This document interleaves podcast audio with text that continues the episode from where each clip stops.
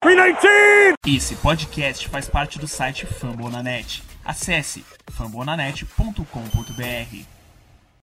Em ritmo de quarentena, verificar as últimas informações sobre Green Bay e avaliar aquele famoso Death Draft de 2017.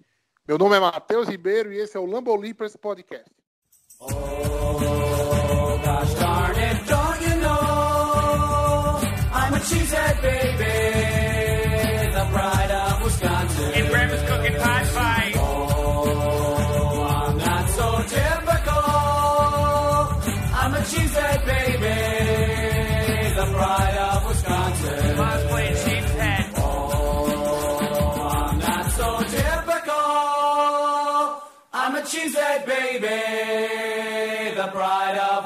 Jim Bob, where the hell's my bowling ball?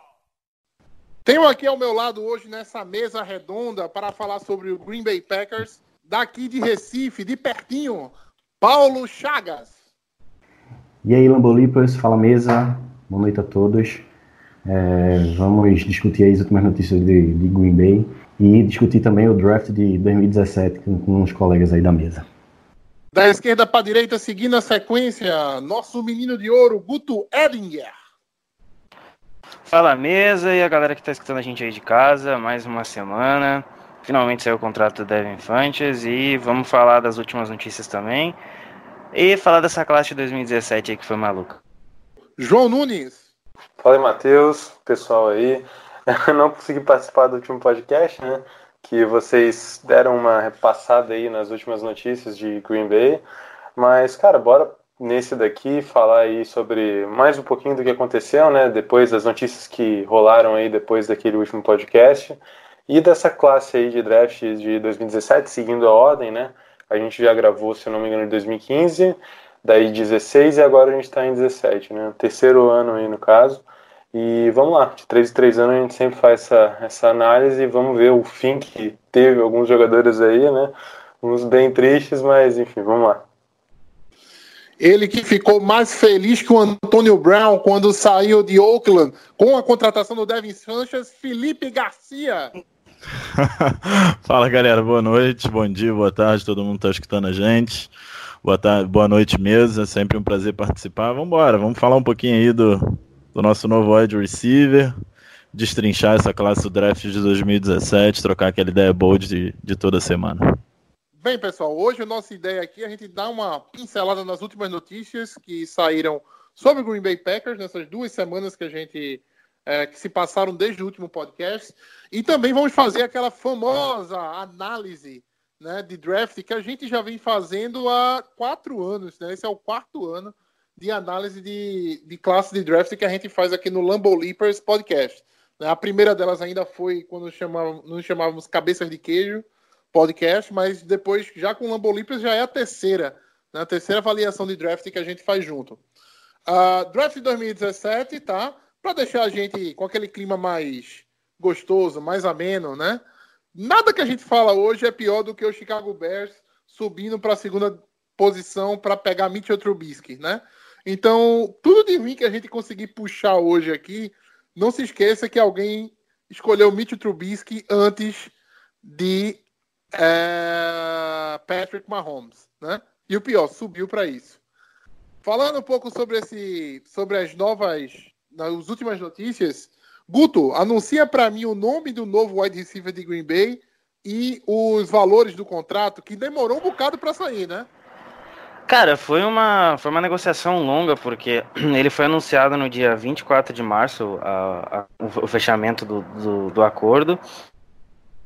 E no dia 28 saiu os valores, né? Devin Funches, para quem não conhece, ele estava no Indianapolis Colts, ele jogou o total de quase um quarto de jogo no total, porque ele sofreu uma lesão na última temporada que o deixou fora de toda ela. E esse ano ele veio para o Green Bay Packers. É um ano o valor de contrato dele, o salário base é de 1,2 milhão, uh, ah, 2,5 milhões no total, uh, 1 milhão de bônus de assinatura e 3,75 milhões em incentivo pode fazer com que o contrato chegue ao máximo de 6 milhões e 250 mil dólares. As informações, as informações totais desse, desse acordo é do, do insider uh, Tom Peliceiro, que é da NFL Network, vocês devem conhecer, um dos mais confiáveis em termos de NFL, assim como o Rappaport e o Schefter, então esse é o nosso novo reforço. E o que falar dele, Felipe Garcia? Eita, começando logo comigo, né? É, então, é. eu vou ser bem sincero. Eu gostei da contratação de um wide receiver.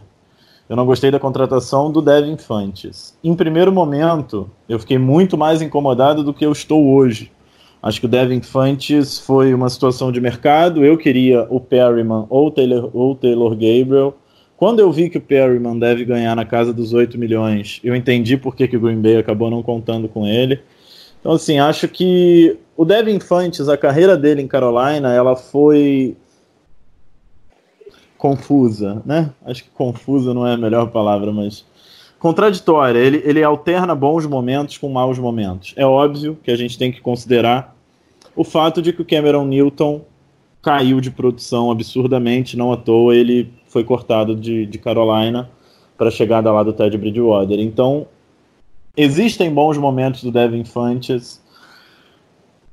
Eu acho que ele, pela altura dele, pela força física, ele é um cara que tem material para oferecer alguma coisa para a liga. A questão é que eu não acho que é o tipo de jogador que Green Bay precisa. E aí entram dois pontos. É, Green Bay tem, teoricamente, um corpo de, de, de recebedores mais homogêneo. E o que a gente precisava hoje era de um burner, de um cara que tivesse um foguete no rabo e corresse para caralho, fosse explosivo e fosse essa ameaça de profundidade coisa que o Rodgers não teve na temporada passada. A sintonia dele com Marques Valdes Scantling é não aconteceu, entendeu? Alterna, ele acha o Valdes Scantling numa partida e depois ele acha seis partidas depois. Então, assim, a figura do Devin Fantes, de cara, não me agradou nem um pouco, não era o wide receiver que eu queria para a franquia. Mas depois, levando em consideração alguns aspectos, como por exemplo, a gente não conseguiu um end na free agents, é, e eu acho que a figura do Fantes ele pode suprir muito isso. De repente, numa alternativa de você jogar numa crossing route com dois tight abertos ao lado da linha ofensiva, de você acabar puxando o Fantes pelo meio e ele ser esse cara do meio do campo, do mismatch, em cima de um safety baixo, em cima de um níquel baixo, em cima de um linebacker que não é tão explosivo, dele compensar a altura dele pelo fato da gente não ter conseguido trazer o Tyrande que Green Bay precisa depois do corte do Graham, eu acho que isso me deixou um pouco mais tranquilo. O que eu acho que não dá para esperar é que ele seja um cara de jardas após a, a, recepção, que ele seja um cara que vai que vai numa vertical ganhar de um cornerback. Ele não tem mãos espetaculares, ele não é um, um jogador espetacular. Acho que pelo contrato e pelo fator dele ficar à frente do Jerônimo Alisson, né, ficar não, entrar no lugar do Jerônimo Alisson, isso me agradou. 2 milhões e meio, com incentivos e muitos incentivos, que são raríssimas as exceções de qualquer jogador, como um jogador do nível do Devin Fantes pegar. Ele chegaria a 6 milhões e 700, e se ele chegar a esse valor, significa que a contratação foi muito boa. É, e pelo fato dele jogar no lugar do Jerônimo Ellison, que não é um wide receiver melhor do que ele em absolutamente nada, eu tô mais tranquilo com a contratação agora. É engraçado que eu acho que eu fui exatamente na contramão do Garcia. Eu comecei muito tranquilo com a contratação, gostando da contratação, mas aí eu fui para uns vídeos e eu fiquei bem assim, uh, bem preocupado, né? É, realmente ele não tem as melhores mãos do mundo, né? O, a separação dele para qualquer jogador, né? Assim, qualquer marcador que tem um pouquinho de, de, de, velocidade, qualquer níquel, qualquer corner, é quase zero, entendeu? Então, assim, ele vai ter que, vai, vai ter que ocupar uma opção de wide jogando como Tyrande. Né? Assim, vai, ele, ele realmente vem, talvez, para suprir a necessidade de um Graham aberto, né? Um Graham alinhando no slot, ou de um Graham alinhando até no, no outside, como de vez em quando o Graham alinhava, né? É, para para o valor, ele realmente saiu uma boa, uma boa contratação. Mas assim, é, eu me recuso a acreditar que o Sternberger não pudesse ser esse, esse, cara. Entendeu? Ou assim, pelo, pelos tapes que eu vi, talvez até o Jerônimo, né? Que, que não, não, não, não teve um bom ano, mas hoje a gente já viu o Jerônimo jogar muito mais bola do que joga, pudesse suprir. Mas enfim, é, é passado, né? Assim, não é, é, não é o tipo de wide receiver que Green Bay tá precisando, mas a gente espera que pelo menos ele faça, digamos, assim, ele, ele faça volume, né? Ele faça, ele seja aquele cara alto onde você vai ter que guardar um cara alto para evitar uma recepção fácil de, de 10 jardas, né? E com isso a gente consiga abrir mais o campo para corrida, a gente consiga abrir mais o campo para outras é, outros recebedores. É, quer alguém mais quer falar alguma coisa a respeito do Devin Funches? É importante ressaltar essa parte que você falou da corrida, que um cara do tamanho dele, alinhando como wide receiver em outside, se você tiver uma corrida por fora do tackle, uma corrida off tackle, ele é um cara que vai ajudar muito no, no, nos bloqueios. Ele leva vantagem, assim, absurdamente em cima da maioria dos safeties e cornerbacks da liga. Então, isso é uma coisa que, se bem explorada, sim, eu acho que o Matt LaFleur deve usar bastante ele em situação de corrida. Cara, eu acho que ao contrário de, de todos aqui, não sei, o João deve falar depois, mas eu acho que o, que o Fantes é, é Eu gostei na hora da contratação, é, fui um dos poucos, eu acho que gostou realmente do, da contratação no aspecto geral. É, diferente de vocês, eu não acho que ele possa ser, que ele vá ser usado como Tyrande, porque eu acho que o Jace deve ganhar bastante snaps uh, nessa função. Eu acho que ele vai ser realmente um, um wide receiver. E, e, e, o trio pode ficar muito forte, dependendo do que a gente buscar no draft. Tem nomes a mais de metro para a gente pegar de jogadores talentosos na, na posição de wide receiver. Acho que é a posição mais talentosa dessa classe. Então acho que o trio pode ficar muito forte com, com Adams, o Fantes e hora vir outro nome aí, a gente tem vários, eu não vou citar aqui. Quando a gente for falar de draft, eu falo. Então eu acho que o Fantes ele é um cara que é, chega para se provar. Eu acho que essa, é, essa é a primeira questão. Ele vai ter que se provar. Ele não foi bem no Colts ganhando 10 milhões, então ele vai ter que vir para o Packers para se provar que ele realmente consegue jogar, né? consegue não, que ele pode ainda render em alto nível na NFL que ele pode mostrar que ainda tem é, algo a, a, a, a trazer para o jogo, porque, é, como, como o Garcia falou, ele foi muito inconstante. Ele não teve uma, um, ele não teve uma regularidade em Carolina. Ele alternou altos, ele alternou baixos. Quando o Kelvin Benjamin ainda era o recebedor, um alvo principal do Ken Newton, ele não estava muito bem. O Kelvin Benjamin saiu, uh, foi trocado na época, depois foi cortado, acho que do Bills. Então acho que o, que o Fantes ele assumiu a posição de wide receiver 1, que eu acho que não é a posição dele em nenhum momento. Ele não é um cara para ser o alvo principal do seu ataque no grupo de wide receivers, mas eu acho que ele pode acrescentar, basicamente ganhando um mismatch de qualquer safety, e, e isso é muito bom. Aquele line não tenha tanta explosão física, então acho que ele, ele pode ter uma, uma função interessante nesse ataque. Resta saber se, se, se ele vai ser bem utilizado. Agora, se for bem utilizado, se o contrato, se ele chegar no final da temporada e ganhar, a gente tá, você está recebendo o seu contrato inteiro, 6 milhões e pouco.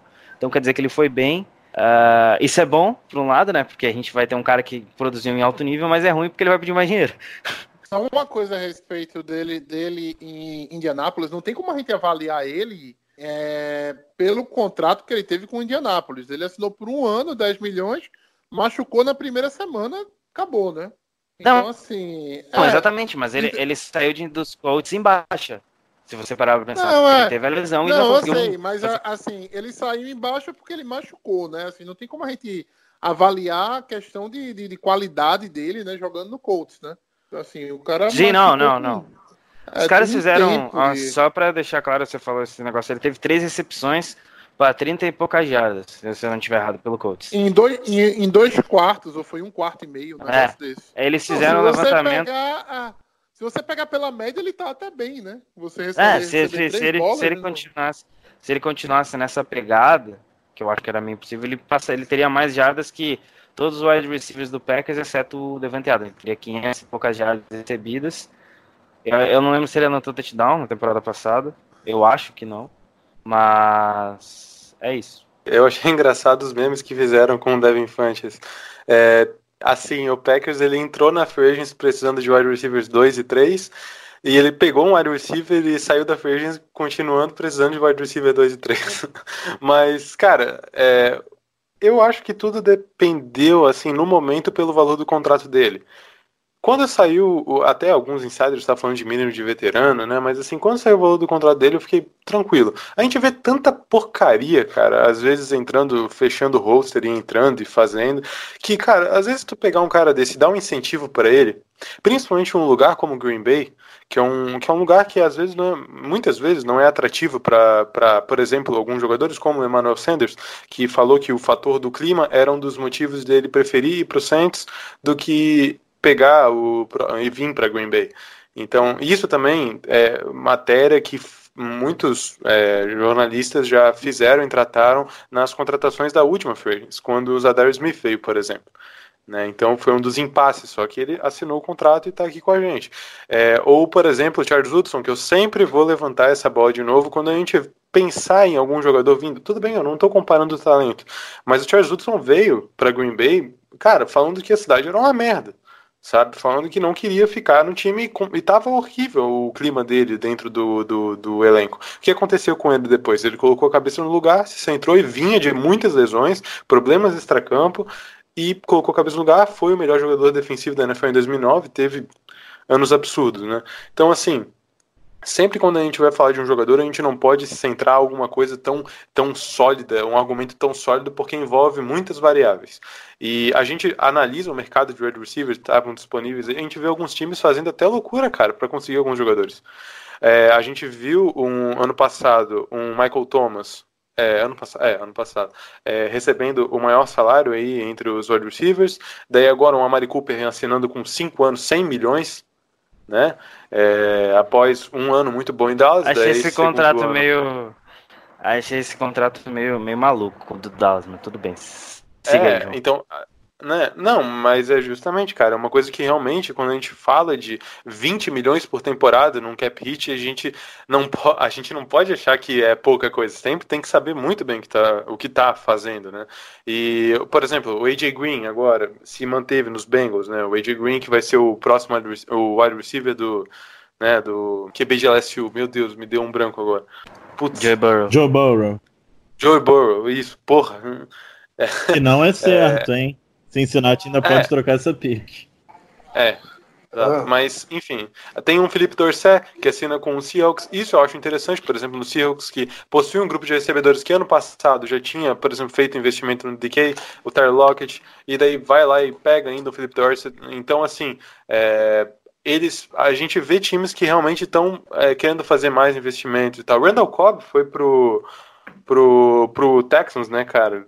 O Texans não deu para entender também que eles fizeram aí é, nessas trocas, cara, tirando o Hopkins. E três então, anos, assim, 27 milhões.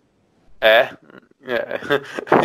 peraí, peraí, peraí, peraí, Não, cara, peraí, calma, eu tava em, Mar... eu tava em Marte, por favor, que não sabia disso. Como é que foi é. o Randall Cobb? Randall tá Cobb no Houston. Uhum. Três anos, 27 milhões, 9 milhões por ano. É, não, para, para. Para o mundo. Cara, é para ele ser o novo André Hopkins, gente. Vocês não entenderam isso? Caraca. É. Cara, o, eles conseguiram é, fazer a proeza de o Deshaun Watson não se garantir pro futuro deles, cara. Eles realmente, assim, não só jogaram o maior talento. Ah, eles ainda têm cap, né? Time. Eles ainda têm cap, né? Não, mas, cara, não se faz isso, cara. Assim, com todo respeito, cara, eu não, eu não nunca vou ser um, um, uma unha de um cara que é GM de NFL, conhece do negócio, mas, cara, não se faz isso, cara. Assim, é, não se faz, cara. É, é, ridículo. Ele, ele, enfim, né? Eu não tô aqui, eu quero, tô cagando pro Tecnos pra falar a verdade, então, é, só digo assim, é, quando a gente vai fazer uma movimentação no Frame, a gente tem que pensar muito bem no que a gente está fazendo. É, sempre tento, é, nesse pensar nesse sentido. E a gente também tem que ver as preferências do cara que comanda é, muitas operações no Green Bay, que é o Gutenkast, né? Ele falou que antes do, do, do Combine aí que gostava de wide receivers mais altos. Se a intenção dele, pelo menos, era buscar um alvo que fisicamente é, desse é uma vantagem é, que fizesse a manutenção da, da do, do, físico do Jerome Madison, sei lá. E buscasse agora no draft fazer os investimentos necessários a, a esses caras que têm o foguete no cu, entende? Eu como, pô, pega aí um. Ah, é, é, cara, tem duas certezas nessa vida. Uma é a morte, a outra que tem talento de wide receiver nesse draft. Isso daí eu acho que já todo mundo já falou, né? Enfim, tem, é, tem vários caras e a gente vai falar e vai cansar de falar disso daqui no, no draft, até porque o wide receiver era a nossa é, principal posição a se atacar. É, wide receiver linebacker, né? Mas enfim. É, o, o, a situação que fica, é, eu, eu, fico, eu, fico, eu fico tentando pensar, imaginar o que passa na cabeça do Gutenkust e da comissão técnica a respeito do corpo de adversários que a gente tem hoje. Porque a gente tem hoje, tem o Lazar, que foi uma grata surpresa, surpresa ano passado, né? A gente tem o Adams, que é uma certeza. A gente tem o Funches agora, né, chegando com, com status assim de que vai fazer o roster, né? É, a gente tem a volta de um cara que tá pouca gente esquece, muita gente tá esquecida dele, né? Mas assim, a gente tem o Equanimus voltando, né? O, o Equanimus é, eu, Brown, eu tenho, que assim, eu tenho é, não é uma certeza de nada, mas é um cara que ainda merece mais um ano de teste, né? Merece mais um ano assim de, de, de observação. E você tem o Marquês Valdez Scantling que é o cara mais diferente, mas ao mesmo tempo é o cara menos produtivo, né? Do, do, do corpo. É, tem, tem uma coisa para adicionar nisso que você falou. O Equanimous ele foi o único rookie em 2018 a não ter um drop. Ele foi o rookie wide receiver a temporada que não teve nenhum drop. E aí entra a questão de que o Lazar é enorme. O Equanimous é enorme, se eu não me engano, ele tem 1,96. O Valdez Scantling, não é porque ele é rápido que ele é baixo, não. O Valdez Scantling, é se eu não me engano, tem 1,92m, 1,93m. Ele é 6 E aí a gente é tem o Jace, que é alto. É, então, então é 1,93, se eu não me engano. É, e aí você ainda tem te, os teus dois tarendes. Então a questão do Fantes, para mim, ela gira em torno do porquê, e ela girou em torno do porquê no, no, no primeiro momento. Se o Lazar no teto do Lazar pode produzir o que o Fantes produziu. Se o Equanimals é um cara que muita gente naquele ano considerou como o principal estilo do draft, foi o Equanimals numa sexta rodada. E por que trazer o Fantes com esses dois jogadores podendo crescer e a gente precisando urgentemente de um cara para jogar de uma forma totalmente. Porque assim, a questão não é só o Fantes ter dois metros de altura, a questão é que ele não é atlético. Ele é um cara que eu, eu não quero eu não quero passar uma informação errada com precisão, mas que eu acho que correu 4.7 no combine. É, Se eu não me engano, é, foi 4.7. 4.7. Então, assim, e, e, foi o que você pontuou, Matheus, que era uma coisa que eu queria ter falado na hora que eu falei do Fantes. Não tem separação. Não tem separação zero, nenhuma. Zero, Ele não zero. é um grande corredor de rotas, entendeu? Você, então, assim, é, você, é, não vê, você não vê uma jogada dele ele recebendo a bola limpo. Não tem. Não tem. Não, não tem. Não tem. Então. É, ele vai ser o poi ano que vem aí, ó. Vai ficar, todo mundo vai ficar triste. Na real, todo mundo vai ficar feliz, né? Mas, Na verdade, do, ele vai ser comeback player. Né? Ele vai ser C-Poi. Ah, é, também. É isso. Ok, a vamos, vamos passar. fica mais na red zone mesmo. É só é, isso mesmo uma, que eu queria É, é, Green Bay tá buscando wide receivers altos, mas caras que consigam bloquear muito bem né? Você pegar o Equanimals, eu lembro como se fosse hoje, ele teve um jogo por Green Bay ele assim, cara, ele, ele teve uns 50 jardas de corrida, entendeu? Porque ele abriu muito espaço bloqueando, né? Então, se é dentro dessa pegada de, de, de wide receivers, bons, bons bloqueadores, eu acho que Green Bay, por esse, nesse sentido, acertou. É, vamos passar para a próxima notícia, né? Que essa é bem rápida, né? Eu não, não, sei se a gente falou dela 15 dias atrás, mas Mercedes Lewis está de volta, né? Contrato ele, mínimo de veterano. É um ano sendo um milhão garantido. Além do, do, do Mercedes, do Mercedes é, o Packers renovou com o Redmond, que a gente não tinha falado no último, no último podcast. O Vitali saiu, o Alisson foi para Detroit, que esse é normal, né? Além do Jerônimo, o Blake Martinez foi por um rio de dinheiro pro New York Football Giants e o Bulaga foi pro Chargers. Eu vou chorar. Pera aí. É, não, uh, tirando o Bulaga aí, a gente não tem muito do que, do que achar um, ruim. Né? É, faltou, faltou Vitalik que foi pro, pra New England. Falei, o Vitalik foi pro. Ah, é verdade, o Vitalik foi pro New England Patriots. Verdade, Paulo. É, falando sobre a saída de Blake Martinez, né? Uh, saudade vai ser zero. Agora eu achei bem, bem feio da parte dele.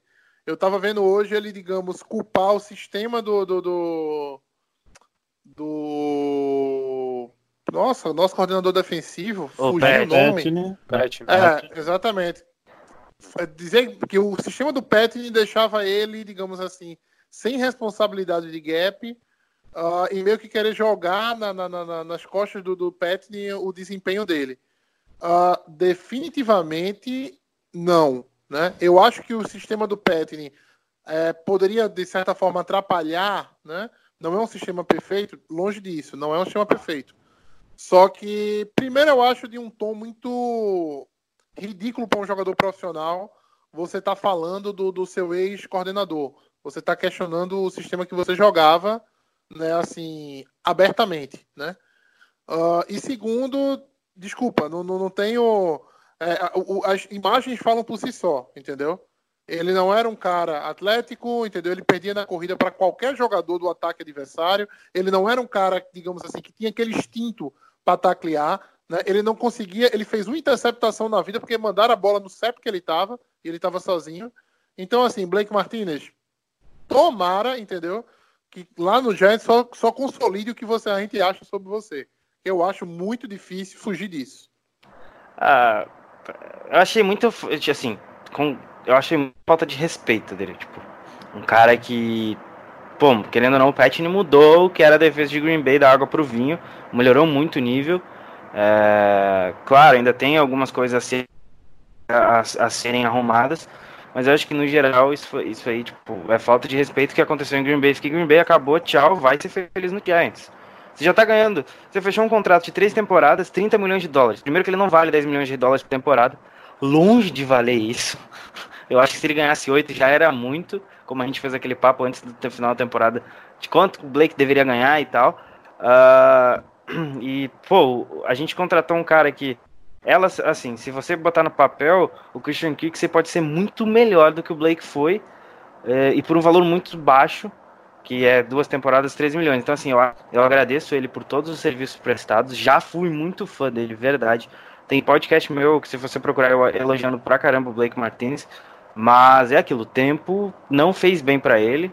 Um cara que tinha muito a evoluir, para mim ele estagnou e é, é muito, é, ele é ok contra o jogo corrido e não consegue defender passe, é que nem o Matheus falou, aquela interceptação não foi tão mérito dele. Claro que aquilo lá salvou nossa temporada, salvou nossa temporada, a gente pegou.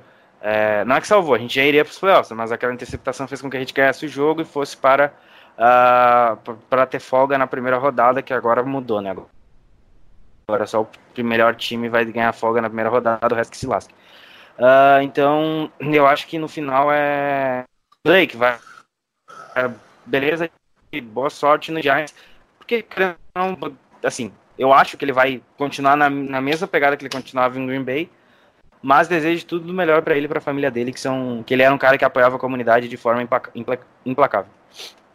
Eu, eu nunca gostei do Blake, nunca. Eu acho que a questão do Blake é que, bem, para mim ele nunca teve nenhum nenhuma condição de, de crescimento profissional, porque o que o Blake não sabe fazer, ninguém ensina, que é atleticismo.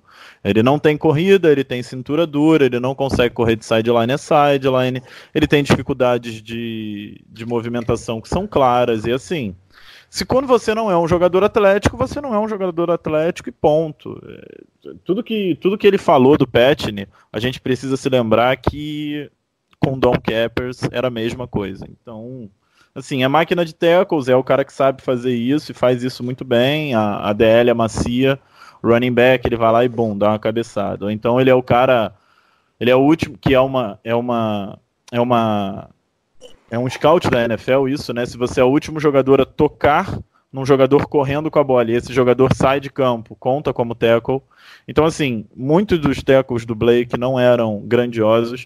Quando a gente teve o Antônio Morrison, foi um comparativo que eu fiz de, de jogadas cruciais, o Morrison, estatisticamente, pela quantidade de snap que jogou, produziu muito mais do que o Blake. E aí a gente está falando do Morrison, que foi um cara que foi jogar na, na, na, na XFL lá, que teve.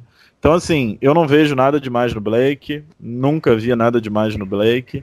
Sobre as outras renovações, eu acho que Will Redmond, um jogador ok, pelo que recebeu, Tali Irving, certíssimo começou até a participar mais do plano de jogo ofensivo no final da temporada, a gente viu ele fazendo um jet sweep e tal. É, e o Mercedes Lewis era necessário, né? A gente cortou o Graham, não conseguiu trazer Tyrande. O Mercedes, além de ser um cara que ainda contribui, é um cara que tem muito a ensinar pro, pro Jace. Então é um cara extremamente experiente na posição. Acho que grande renovação, pelo valor que foi, não tem muito o que reclamar, não. E o que é que vocês acham dessa demora aí de, da renovação de Tremont Williams? Será que o Packers vai trazer ele de volta? Não vai? Até porque ano que vem tem, tem King, né? O King vai estar tá, vai tá renovando, assim, precisando de contrato novo. Então a gente precisa já se antenar isso nesse draft, né? Já tem alguns insiders falando que talvez seja uma pique um pouco mais alta de, de corner. Uh, Assim, o que eu acho, tá, Paulo? É, eu não sentiria falta do Tremont Williams em Green Bay, tá? Uh, ele, ele já teve algumas coisas ano passado que foi bem complicado. Ele já vem tendo, uh, perdendo para alguns wide receivers, né? Em velocidade mesmo, em explosão, já faz um. Já faz assim, de, desde a última temporada. Né? Eu vi algumas, algumas pessoas lanchando ele é, com farinha, né? Eu não vejo assim como uma coisa urgentíssima a gente renovar com o Tremont Williams, tá? Principalmente depois da, da, do crescimento de Shandon Sullivan. Que inclusive já renovou o contrato, né? Só deixando claro. Não, mas aí, aí é, é automático, Ele era um né, dos, Shandon Sullivan. É, é, era um dos free agents restritos, assim como o Lázaro, o Jake Comerl e o Tyler Lancaster então ficam para 2020. E eu acho que o Sullivan foi muito bem ano passado, principalmente no final da temporada. O Sullivan teve ótimas aparições.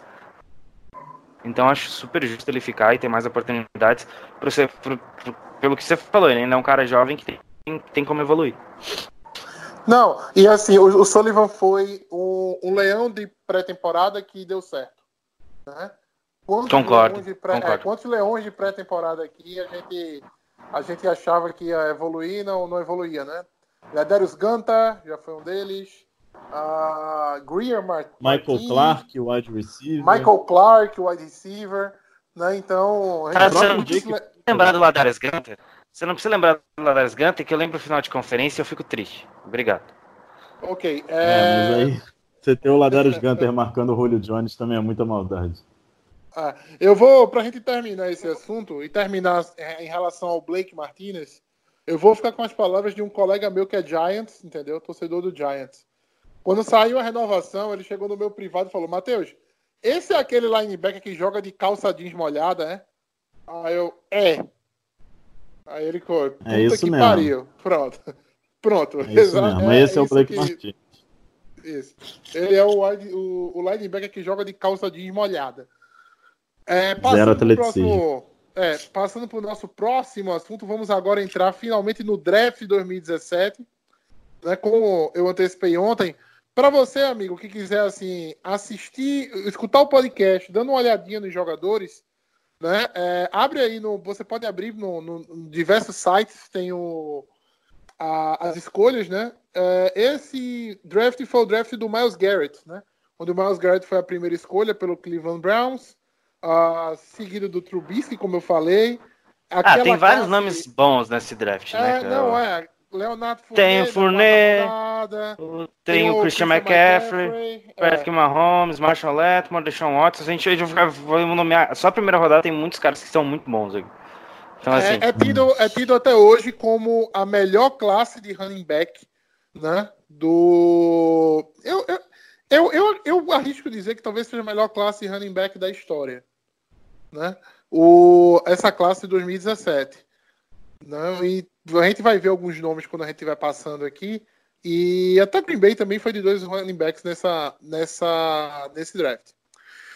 Foram, Ah, três. começando, começando, né, assim, falando um pouco da história, ah, eu lembro que na, nas escolhas, né, que estavam para sair para assim, os prospectos que estavam todo mundo pensando que poderia cair para Green Bay, muito se falava, só começar, só para o pessoal entender, a, a escolha de Green Bay era a 29 escolha, tá?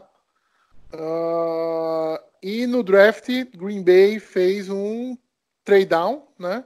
Com o Cleveland Browns recebendo a primeira escolha da segunda rodada e a primeira escolha da quarta rodada, pela 29 escolha da, da primeira rodada. Ah, e nesse momento, o Cleveland Browns escolheu o David Nyoko, né? subiu para pegar o David Nyoko na frente de, de Green Bay. Ah, e Green Bay O Tyrande favorito do 13ª. Paulo Antunes. Ah, e, nesse, e depois do David Nyoko, na trigésima escolha, um cara que todo mundo estava dizendo que tinha muita chance de Green Bay escolher, saiu para o Pittsburgh Steelers, TJ Watt. Ah, isso doeu em mim na época, mas não, ainda não era o jogador que eu queria, tá? O jogador que eu queria saiu uma rodada depois, um- uma rodada depois, que foi para os San Francisco 49ers, Ruben Foster, né? É um cara que teve, teve muitos problemas aí com justiça recentemente, ah, mas era um talento, um talentaço vindo de Alabama. Na 32ª, offensive tackle Ryan Renkzik, que até hoje está no Saints fazendo um belíssimo trabalho. Né? O o draft do Saints nessa, nesse ano foi fenomenal. Aí, na 33ª, é, na 33ª... Foi do Camara, Packers foi? Foi do Camara. Mas o Foi do o Camara, do Camara- Larrymore. é. Camara Lattimore, é, Ryan Renkzik, Marcos Williams. Só aí você já montou um time, praticamente. Mas na É, o 33ª Saints saiu de um escolha- time 7-9 para um time contender. Não, com certeza. Ah, na 33ª escolha, Green Bay Packers selecionou Kevin King, cornerback de Washington, né, ah, nessa troca que, como eu disse, foi feita com Cleveland. Podemos tacar o pau? Não, mentira. Cara, Eu deixei, é, eu deixei o silêncio o- para ver quem, era, quem ia ser o primeiro a falar. não, o, cara, assim. É, Fala mal do King de- apanha. É, não, ele é o rei, né, cara? Não tem como falar mal do rei. É, antes de analisar essas, essas primeiras, primeiras escolhas aí, é bom lembrar que esse draft sucedeu aquele fatídico ano de 2016, né? A gente teve a 31 pior defesa da NFL contra o passe. A gente só ficou na frente do New Orleans, do New Orleans Saints, que vocês estavam comentando aí. Então eles precisavam se ajeitar, né? Até igual a gente. E, cara, na real, é, se a gente analisar todos os nossos drafts pós 2012, a gente percebe que a quantidade de move que o Packers, fe- o Packers fez para ficar agregando na defesa, agregando na defesa, agregando na defesa logo na primeira escolha foi impressionante. Tipo, se pegar 2012, ó, Nick Perry, 2013, Dayton Jones, 2014, haha, 15, o Damarius Randall, 16, Kenny Clark, 17, Kevin King e Josh Jones, né, seguidos. Daí 2018, o Jerry Alexander e 2019, Gary Savage na primeira rodada. Então são anos e anos e anos e, E anos e anos e anos investindo. Dá- daria um bom É. nome de rookie, hein? Gary Gary. Savage. Gary Savage, imagina? Gary Ah, Savage. você falou Gary Savage. É, ele falou os É, dois nomes juntos, Gary aí Savage. apareceu o Gary Savage. Eu, é, eu, eu, pensei que não- eu também, também dei o tilt aqui. Também eu não, não entendi. É, porque é Darnell Savage, esse foi o Gary Mal, e mal. É, o Darnell né? E o, e o Rashan Gary. É, enfim, é, então, e assim, são, é, a gente fa- fez muito investimento e isso daí é um ponto que a gente sempre tem que falar quando a gente vai tratar de, de, de ataque em Green Bay, dos problemas que a gente vem enfrentando hoje em dia para conseguir manter um ataque mais competitivo e até o próprio fim do Mike McCarthy em Green Bay. Mas, enfim, isso aí não, não tem a ver. É, então, quando a gente vai fazer uma análise, não pode tentar passar muito pano, sabe? É, a gente fez muito investimento. Então, com tanto esse tempo investido, a gente espera um certo retorno. Até pela forma de, quanto, de como a gente atacava free agents, né? A gente era passivo. E nesse ano de 2017, o negócio ficou ainda mais forte por causa justamente do último ano do Ted Thompson como GM, né? Antes de ser rebaixado para ficar só nas Football Operations.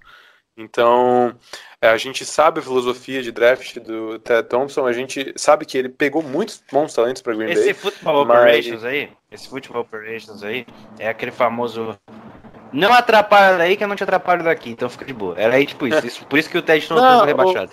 O, o, Ted, o Ted Thompson teve problemas de saúde, né, cara? Ele, se, ele teve complicações ali. Sim, sim, sim, sim. Ele tá muito é, perto da mas... É, é, e graças Mas, aos problemas é, então... de saúde dele, a gente também acabou desenvolvendo alguns também, né? é, é, mas, cara, não, mas o Ted Thompson, assim, ele, ele, ele teve a, a passagem dele, né? Mas quando agora a gente entrando na, na, nesse draft mesmo, eu me lembro que no dia que a gente, na, no momento que a gente pegou o Kevin King antes ali, né? Eu, eu cara, eu tava com o TJ Watt, sabe? Assim, tava com ele, principalmente por ser ali de Wisconsin é uma coisa muito polêmica, eu não quero nem meter muita colher aqui, porque a gente tem que avaliar mais a produção do Kevin King. É, até a minha insatisfação talvez não quer condizer com o que realmente o time precisa, mas é, se eu pudesse escolher naquele momento, eu, eu não trocaria a escolha com o Cleveland Browns e eu iria de, de TJ Watt se estivesse disponível. E o Kevin King, como eu disse ali, né, eu, eu fez sentido, não tem. É, é, na, no momento, a selecionar um cornerback num elenco que tinha Quinton Rollins, o Lance Pipkins, Davon House, grande Davon House, o Josh Hawkins, que eu acho que algumas pessoas se lembram, é, e o da próprio Damarius Randall, que veio do draft mais como safety do que propriamente um cornerback. Né? E fora o Ladarius Gunter, que saiu na, no fechamento de elenco, mas quando ele veio ainda existia Ladarius Gunter no, no, no, time de Green Bay. Mas ele no fechamento de 53 ele foi pro Panthers, né? Então assim, é pura need. É need, não tem como questionar isso. É, é, a, a, até porque se a gente atacasse o pass rush e não trouxesse o talento pro, pro grupo de defensive back, o povo iria reclamar a mesma coisa. É, a torcida iria estar tá reclamando igual. Os pontos bons do Kevin King, assim, todo mundo conhece. Não existe muito mistério nisso. A altura dele, é, a envergadura dele, pô, 1,90. Então, assim, dá uma vantagem muito grande para ele quando pegam num man-to-man com um wide receiver maior. É, e, e, assim, no college ele teve também um primeiro e segundo é ano. É só ver ele. Ah, teve, teve um jogo dele, quando ele logo chegou no Packers contra, marcando o Julio Jones, que ele teve uma ótima marcação. Sim, foi na segunda ou terceira semana. É, é, e não é fácil marcar o Julio Jones, tá? Ah, não é fácil marcar um. Porra! não é fácil marcar um. e ele teve uma boa atuação com o Julio Jones. Não é fácil. Só antes de você concluir aí. Só antes de você concluir aí, João. É, ele teve 30 jogos na carreira até agora, foram 25 começando, 6 interceptações, sendo 5 na última temporada, nenhum TD ainda, é, 22 passes é, desviados, sendo 15 em 2019, um fumble forçado, um sec, uh, 66 tackles combinados, 56 solos, 10 assistências e é, três tackles for losses, isso só em 2019. Então, quer dizer, em 2019 ele realmente teve, acho que a melhor temporada da carreira dele. E provavelmente vai crescer agora em 2020. Pode com... É, não, o, o, King, eu só queria assim, enfatizar um pouco os dois primeiros anos dele no college, que ele pegou ali jogando mais de safety. É, o, o, mesmo o Steph né, de Washington eh, viu que ele tinha um potencial maior para ser corner mesmo já nesses primeiros anos. E assim, só para habilitar o pessoal, até que não se lembre, eu tive que pesquisar algumas coisinhas, assim, é, para a temporada de 2014 em Washington, o Chris Patterson né, foi contratado né, para substituir o, o, o, o Sarkisian, que é aquele lá que foi é, coordenador ofensivo dos Falcons e depois veio ah, depois da saída do Kyle Shannon, né? Que daí esse o Sarkisian voltou para Alabama e coordenou o ataque do, do time tá até hoje lá, né? E enfim, o primeiro ano do Patterson, né, que foi em 2014, também foi justamente o primeiro ano do Kevin King. O Patterson, ele tem uma mentalidade ofensiva e tal, ele trouxe com ele de ele era de Boise State, ele trouxe o Pete Kiakowski, que ele foi coordenador defensivo lá em Boise State, ele trouxe para ser também um Washington e esse cara, assim, pra gente ter uma noção do que ele teve já de amostragem, 17 jogadores que passaram nas mãos dele foram pro draft da NFL. A gente tem na lista o Marcus Peters, o Shaq Thompson, o próprio Kevin King, Buda Baker, é, e o Washington em 2016 venceu a Pac-12, em 2000, que foi o, o ano sênior do Kevin King. Em 2018 ele também venceu, só que daí sem Kevin King, né?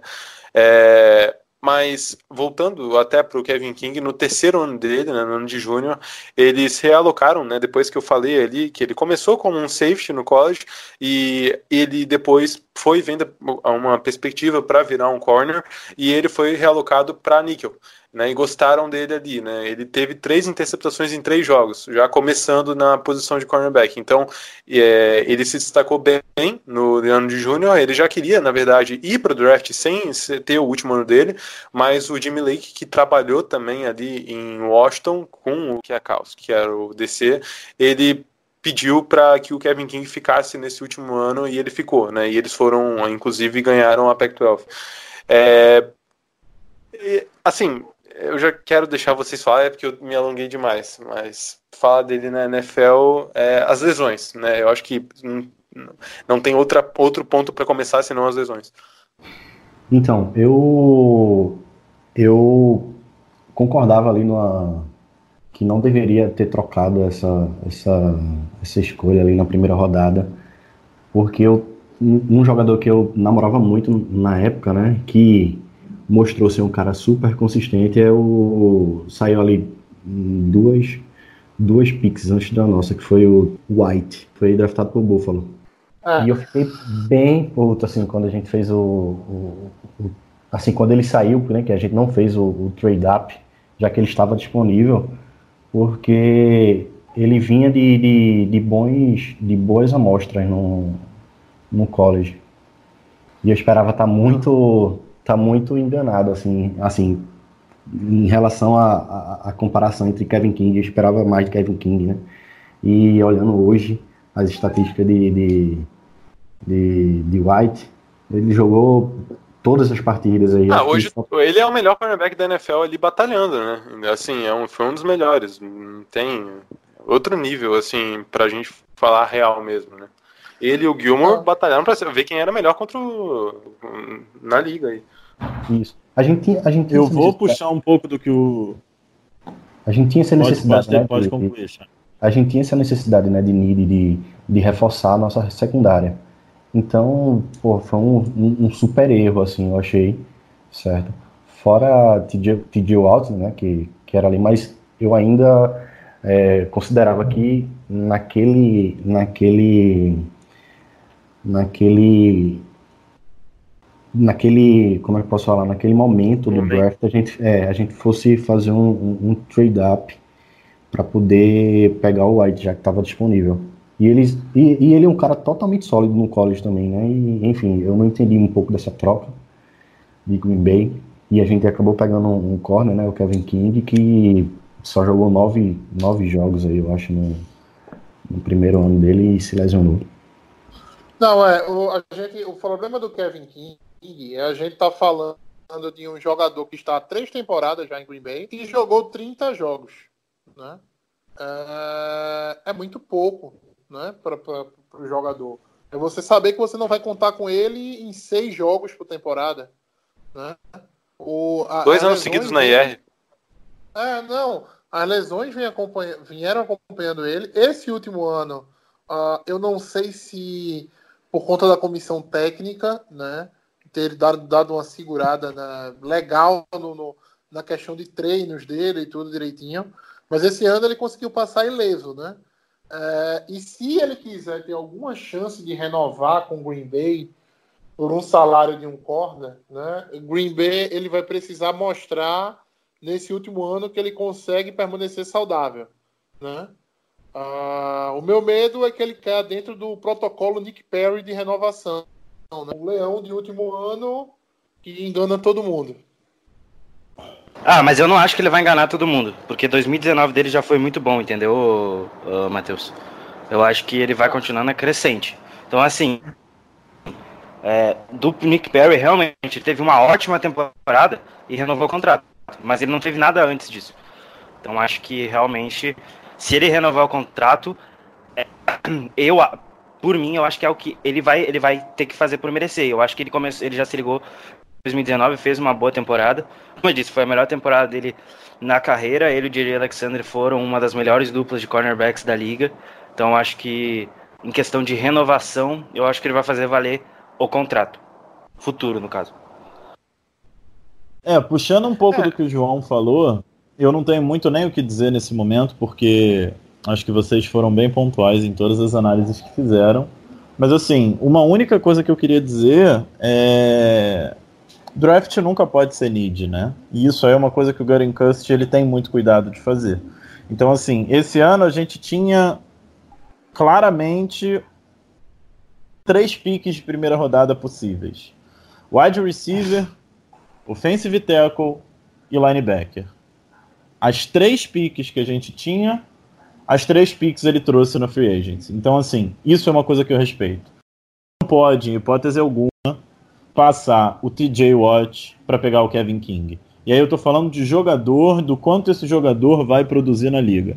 É, eu gosto do Kevin King, eu acho o Kevin King um bom cornerback, mas eu não vejo o Kevin King, eu não via o Kevin King saindo do college, eu não vi o Kevin King chegando na NFL e sendo um corner 1.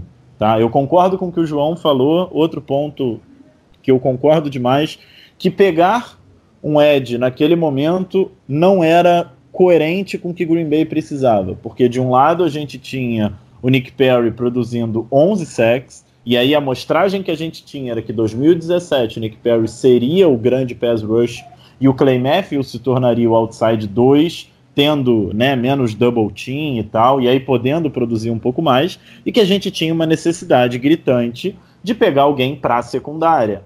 Para secundária, você consegue pegar certos jogadores numa free agents pagando um valor agradável, pagando um valor que Green Bay na época poderia pagar. Eu não, não me lembro com exatidão quanto a gente tinha de cap.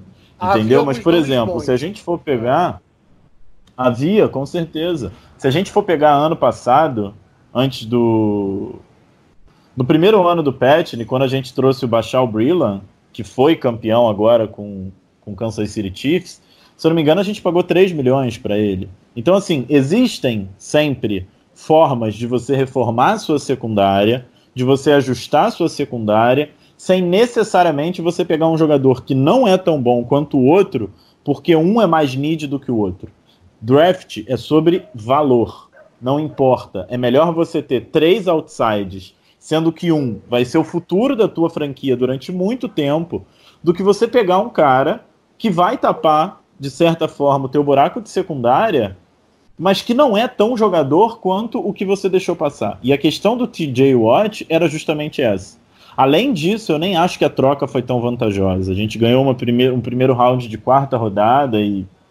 Eu não sei, eu não sei. Eu realmente eu não gostei do valor da troca e eu não teria feito a troca, não pela secundária, mas pela questão do valor. Eu acho que a gente tinha que ter ajustado na Free Agents a nossa need, o nosso buraco, e a gente teria que ter ido mais leve para o draft, entendeu? Ainda que continuasse sendo principal a secundária do que o outside, a gente tinha que ter ido mais leve para o draft. É. Ah, é ridículo aquele grupo que a gente tinha. Ridículo. A gente tinha. É, o grupo era falei, Porra, é que é, o Porra do, do Lance é, vamos lá, o Davon é, House. Gente, calma, calma, calma, calma. É só um detalhe, tá? Ele é ridículo hoje, tá?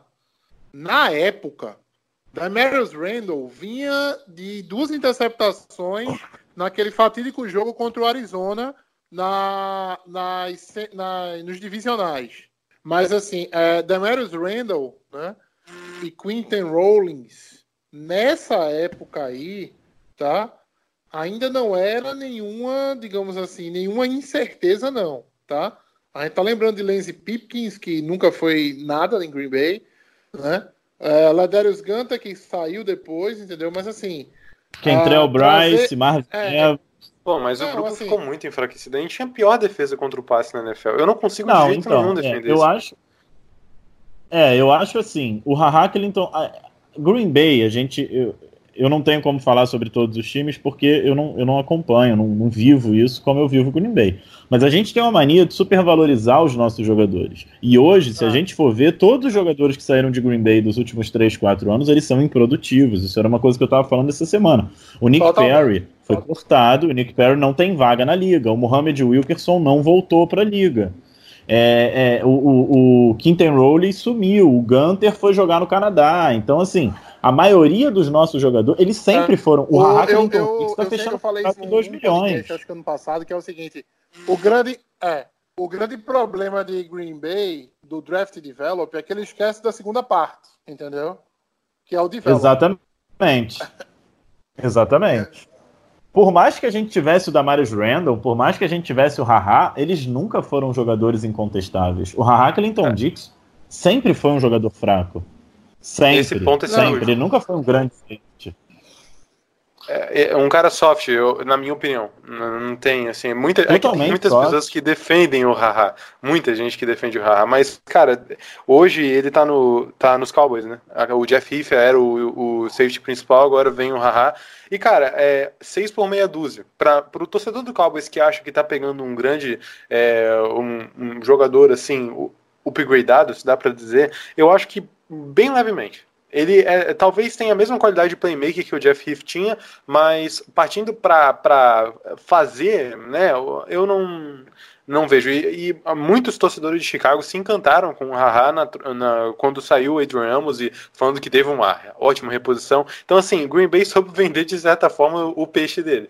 Mas. é, Não, saiu numa troca, não foi bem no, no- em Washington. Ele saiu no meio da temporada. Não, Washington não quis ficar com ele, poderia ter ficado.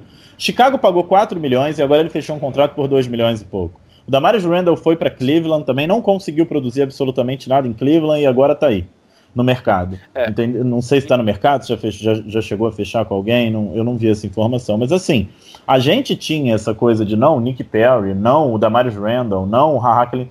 Nenhum deles. O, o- o Morgan. O, o, o- o Morgan. O safety, que jogava do lado Burnett. do Haha. Burnett. É, Burnet. Burnet. Ele mesmo. Então, assim. Eu entendo que a need era essa. O que me incomoda, como sempre, é o fato da gente ir pro draft e pegar need. Isso é uma coisa que me incomoda. É. Você não pode, não pode. Só trazendo ali a informação que o Garcia falou do, do Damars Randall, ele tá sendo cogitado no Washington Redskins para jogar com o Landon Collins. Podem prosseguir. Ah, só, só uma coisa. é, Quem, quem, agora eu me perdi. Quem tá indo jogar com o Landon Collins? O Burnett? Damaris Damaris Randall. Randall. Damars Randall. Ah, o Randall, ah, ok. Ah, só uma coisa assim que me deixa menos, menos triste dessa, dessa draft do Kevin King é que se você pegar o restante dos corners do draft, você não pega nenhum jogador melhor que ele. Talvez, entendeu? Talvez o Shaquille Griffin, né? Do, do, do- de, de Seattle, né? Mas aí o Shaquille Griffin, que, que foi escolha de terceira rodada no draft, a gente não consegue dizer que ele era um prospecto melhor ou se tem dedo do do head coach de Seattle, né? O, o Pete Carroll. Né? É Peraí, você cara, tá falando que- que não tinha nenhum outro. Não, o, o King era o melhor depois do- dos que sobraram. Porque como não, o Paulo é, já existia, citou- não, com certeza, com certeza. Existia um buraco, existia o Tradavius White, existia a Dory Jackson e existia Machon Letmore. Eram os três melhores, tá? A classe Sim. não era profunda. Ah, depois dele, assim, você bota. Não, tinha o Marlon Humphrey. O Marlon Ah, Humphrey mas o era, Marlon era perdão, um bom Humphrey é perdão, safety. perdão, é, perdão. O Marlon Humphrey é safety. perfeito. Quem entrou de Não, gaiato Marlon Humphrey foi é o Gary- cornerback. Ah, tá, tá, tá, tá. Eu confundi com. Sim. Perdão, Ga- eram os quatro. eram Garen os quatro. Conley. Também saiu Não, não, antes. não, não, não. O Garon Conley saiu, mas entrou ali assim. Não, o Conley era- foi rich. É, ele foi O Conley foi richzão. É, ele Foi foi um um richzão richzão. Tanto é que, ele já foi trocado pelo, pelo Oakland. É. Né? Então, assim, o- tinha esses quatro caras, e depois deles eu acho que a melhor opção que tinha esse era o Kevin King, pelo menos. Mas é o que eu, eu, eu torno a dizer: TJ Watt, talvez até Ruben Foster não, não tivesse dado a louca que deu na vida dele se tivesse em Green Bay, né? uma- um canto com menos mídia. Ah, e até o Ryan Rankzik. Quem, quem não precisa de um tackle, né, assim, seguro, né? Um tackle titular, que foi o caso dele para o New Orleans Saints. Olha, o Matheus. tínhamos outras opções. Outra, que- outra coisa, outra coisa, tá? Um Eu cara que estava disponível no board, e não é nenhum absurdo o Green Bay pegar ali, tá? Dalvin Cook. Na Green Bay precisava de um running back. Dalvin Cook era um, era um talento de primeira rodada, caiu muito, né? Caiu muito. O 41 Green Bay, mesmo na trigésima, é, mesmo na 33 terceira escolha, é, Green Bay não foi de Dalvin Cook, tá? A Ah, gente podia estar falando de outra ah. coisa no jogo corrido hoje. É, mas aí, aí entra Nossa. no que, eu, no que eu falei sobre a questão da agressividade. Eu acho assim, se você tá na 29 e se você tem o True Davis White na frente, eu duvido. assim, eu não vou falar que eu duvido porque né, o Ted Thompson estava doente, já estava no final de carreira, já não era mais a, a velha raposa de sempre. Mas o True Davis White, ele não tinha como ficar atrás de um board de um, do Kevin King. Então, se você ganhou uma quarta rodada para descer da primeira para a segunda rodada, quanto você teria que pagar para Buffalo para sair da 29 para ir para 27? Quanto? Ah. Entendeu? Então, assim, essa é a questão. A gente queria o Darnell Savage. A gente saiu da 27 e foi para 21 para pegar o Darnell Savage. Se a gente Ah, queria o True é. Davis White, que era mais que- prospecto que Kevin King, trade up, pronto. É isso que me incomoda. Então, assim, se você vai na need, você, ah, não, eu vou pro draft na need porque não tem nada na free agents. Então, paga para sanar a tua need. Não desce. Isso é uma E- coisa que me incomoda. e assim, eu é, tenho visto ao- gente esse ano falando assim: vamos fazer trade down. Porque se chegar um wide receiver merda na 30, o que, que a gente vai fazer na 30, meu irmão? Não existe só trade down. Pra você dar um trade down, alguém tá dando um trade up. Então, caralho, sobe. Você tem um buraco, você tem o Davante Adams e uma ilha. Então sobe, porra. Não é porque Daí você eu não pode concordo. ter o Aaron Rodgers. Você não pode ter o Aaron Rodgers, é uma coisa que eu já falei em cinco, em cinco drafts, em cinco podcasts diferentes, e ter o Davante Adams ganhando 14 milhões e sendo um dos melhores wide receivers, e do lado dele, um bando de jogador não draftado, um jogador de sexta rodada, um wide receiver que passou uma temporada toda machucada ganhando 2 milhões. Se você tem que dar arma pro um, um end de terceira rodada que jogou pouquíssimo, um, um end de 38 anos, de- se você tem que dar arma pra ele, não é chegar e falar, ah, não vai chegar ninguém na 30, vamos dar um trade down. Não. Bota o pau na mesa, paga quanto que tiver que pagar, sai da 30, vai pra 20, seleciona o wide receiver que você quer. O que me incomoda é a questão da agressividade. Green Bay vai pro draft todo ano com 10 piques. Pega essas porra dessas 10 piques, drafta um monte de jogador, manda pro practice squad e no ano seguinte corta. O que me incomoda na, na, na pique do Kevin King não é de fato pegar um cornerback, e talvez nem o Kevin King, que me irritou durante dois anos, que não conseguiu jogar futebol americano, e isso irrita quando você né, abre mão de pegar o TJ Watt para pegar ele.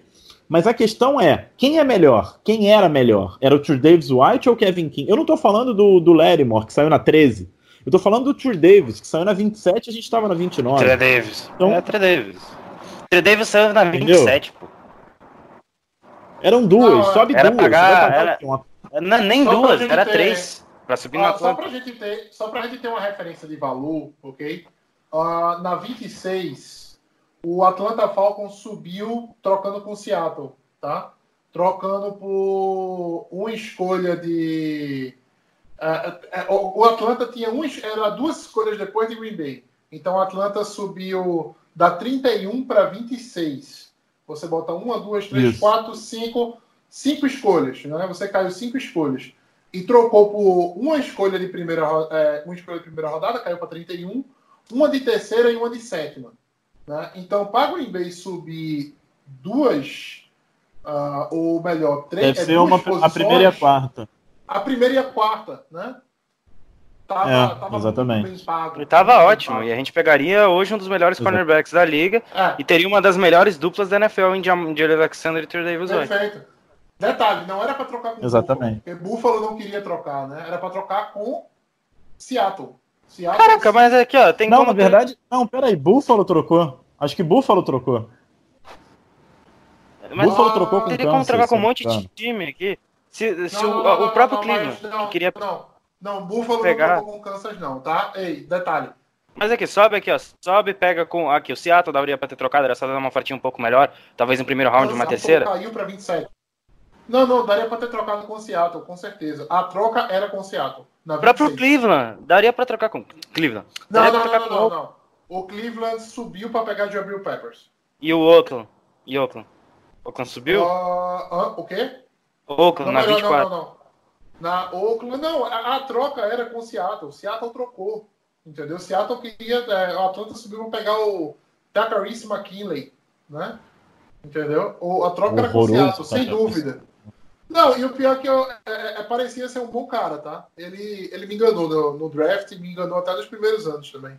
Vamos passar para a segunda. É, quem me enganou foi o Green Bay. Charlton. Ah, não. eu- Aí eu não. Eu já, eu já não achava um bom o prospecto. Taco na época. Charlton foi foda. É muito bom reviver esse momento assim, né? Você olhar o, o, o Ah, eu caras, triste, né? porque aí eu lembro dos meus erros, aí eu falo assim, puta, eu sou um merda. Cara, Ah, o bom foi o Salomão Thomas na lá. 3. Isso foi fantástico. Vamos lá, na segunda Nossa, eu escolha, né? Na segunda Chega, rodada. chega. É, vamos lá. na segunda rodada, eu disse, na- não, se esque, não, ninguém esqueça que o Trubisky, né? o Chicago subiu para pegar o Trubisky, tá? Então, nada vai me deixar menos assim, nada vai ser tão ruim, né? Ah, na segunda escolha, na 61 eh, escolha do draft, o Green Bay Packers selecionou o safety Josh Jones. Ah, só um detalhe, tá? Eu acompanhei esse draft pique a pique, né? Ah, e depois que Green Bay escolheu o depois que Green Bay escolheu Kevin King, eu falei, eu falei, putz, ah, tomara, assim, é difícil, será que o Dalvin Cook chega pra gente na segunda? Eu tinha certeza que não. Mas ainda me restava um pouquinho de esperança que o Joe Mixon chegasse. Né? Mas quando o Bengals pegou o Joe Mixon da 48, eu fiquei arrasado. né? Confesso, assim, eu falei, putz, mais um ano sem um running back. Mas enfim, na 61 o Green Bay Packers selecionou o Josh Jones, né? Um cara atlético, rápido, explosivo, porém bem burro, né? É, ele, ele, ele como Ah, atleta é maravilhoso, né? Tem até um projeto aqui, eu moro, eu moro no Rio de Janeiro, então aqui perto da minha casa, ali perto do Maracanã, tem um projeto da Mangueira de atleta. Atleta mesmo, 100 metros rasos e tal, que é um projeto bem legal do... Da Man- o, o Josh Jones seria maravilhoso, porque assim, Green Bay draftou um grande atleta, só esqueceu de avisar ele que ele tinha que jogar futebol americano. Só isso. Ah, É, exatamente. É. Ah, também eu não tenho que falar envolveu cara. alguns- É, minha contribuição alguns- é, né? essa, de... eu odeio ele. Não, é, o- ele, ele é o famoso encanta, é, é, encanta analista, né? É aquele cara que os analistas, não, mas o atleticismo dele é um negócio de outro mundo. E daí tu vai ver, tinha gente projetando ele pro primeiro round, né? E é, é aquele, aquele cara que a gente se encanta às vezes, né? Olhando numa perspectiva e chega na hora, a gente achava, não, é um cara mais versátil, né? Não, é mais moderno, ele pode pegar de safety, pode jogar de corner, pode jogar de linebacker.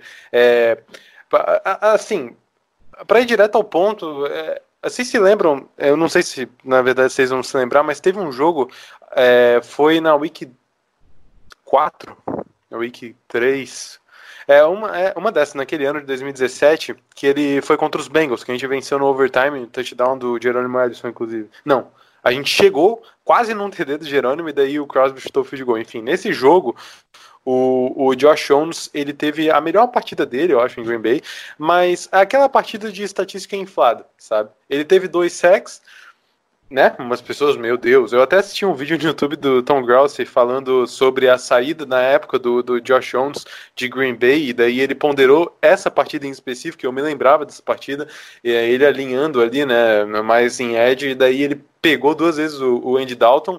E, cara, puta merda, ver o Blake Martinez alinhando ali com o Josh Jones como linebacker ali, é, eu me esqueci qual, qual- acho que foi o, o, o Giovanni Bernard, né, o segundo running back de- dos Bengals, né, cara, teve um TD dele que foi é, simplesmente assim, tu assiste aquilo dali, tu sai triste, tu sai triste mesmo, é, é, é, é uma tristeza, os dois assim, completamente perdidos no meio do campo, sabe, o Andy Dalton fazendo a festa, fazendo a festa ali no meio da nossa defesa, cara, e...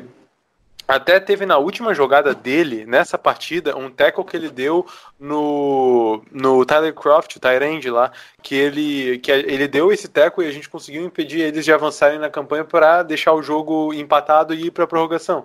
E ele foi muito bem nesse tackle. Ele demonstrou de fato que ele tem uma certa atleticidade foda. Mas a grande verdade é que o Josh Jones foi decepção. No momento que você paga um segundo é. round num cara como esse, você espera que ele seja bom. É isso. Detalhe, mas... detalhe era uma need, tá? A gente é, o, mas o, o Burnett não tava ainda? Ele tinha saído não, ele já? Tava, ele, tava, ele já tava, ele ainda tava no time. É, ah, o, é, não era o Matheus. Da rodada. Não, peraí, calma, não. Era muito mais coerente você pegar o Alvin Camara, por exemplo. Não, ele ainda estava no time, se eu não me engano. Tava. É, depois, quem não ficou para o próximo ano foi justamente ele como safety principal. Quem subiu foi o Kentrell Bryce. E aí sim foi uma dor no coração, cara, porque é, ver o Kentrell Bryce ah, como seu lembrado do Kentrell Bryce. Tá, pra, tá, paga isso. isso da temporada. Essa desgraça. Porra, cara, mas assim, no fim daquela temporada de 2018, teve até jogo contra o Falcons, cara, que assim, bem no meio do, bem no fim do ano. Ah, cara, bacana. E... Que o Kentrell Bryce seja feliz em Tampa Bay. É não, não, não, não, não, não, não, não é o Kentrell Bryce. Eu estou falando do Josh Jones. O Josh Jones ah, teve partida, é um terrão que estava a defesa de Green Bay, e ele não, assim, pouco se destacava, sabe? É, e teve no fim dele em Green Bay, ele foi para Flórida treinar sozinho lá e pediu depois para ser trocado. Então, a grande verdade, qual no do Josh Jones também. Né? Não, então, e o pior, o, pior, o pior é o seguinte: é, é o cara ainda tem a audácia de dizer que tá pedindo para ser trocado. Ninguém Não, cara, o Tramon Williams, o tá Tramon Williams teve que falar, teve que vir falar. Não, aqui, aqui primeiro a gente pensa na organização e depois a gente pensa no, no nosso ego, né? Então, assim, é, o Tramon Williams veio e falou como um veterano, por isso que é importante a, a presença de um, de um, cara assim, e, e dá pra gente fazer uma, uma relação nessas duas coisas. E o Josh Jones pegou e se foi. E daí depois, se eu não me engano, ele teve passagem, eu não sei por outros, mas em Dallas ele foi. E o último ano dele estava em Dallas, se eu não me engano. Se eu não me engano. 2019 ele estava em Dallas.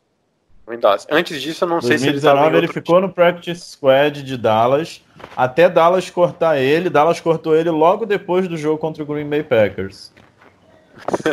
O que é, significa que Dallas pode ter pego ele para tentar entender alguma coisa de playbook ofensivo, playbook defensivo, e aí logo depois Dallas corta ele do practice squad. Cara, é. eu acho assim, o jogador. Ah, a assim, gente. Muito se falava um do, do, do Don Cappers. Que o problema do Cappers era o sistema defensivo dele era extremamente complexo. E era muito difícil para o jogador que chegava do college conseguir entender o sistema do Cappers. Porque era um sistema que envolvia uma porrada de coisa. Eu não vou ficar aqui entrando em termo técnico, até porque acho que não precisa, né? O podcast nem é para isso e que os jogadores tinham muita dificuldade de se desenvolver porque era muito difícil você produzir com ele. E aí ele sai do Don Cappers e vai para o Mike Patton, que é um cara que gosta de jogador atlético. A gente vê aí o Shandon Sullivan, é, o próprio Will Redmond, o Raven Green, o, enfim, o, o, o, o, Gurenkust e o Patton, eles gostam de jogadores atléticos. E aí ele não deu certo com todo o atleticismo dele de maratonista com o Petney. Beleza. Aí ele sai, ele roda em Practice Squad. Acho que ele foi fazer. Antes dele ir para o Practice Squad de Dallas, ele fez avaliação em outros. Acho que ele chegou aí no Jets. Acho que ele foi em algum rival de divisão nosso e tal. E ele não ficou em lugar nenhum. E aí ele foi para Dallas. Se o cara não consegue produzir nada com três, quatro coordenadores defensivos diferentes, o cara é uma merda. Acabou.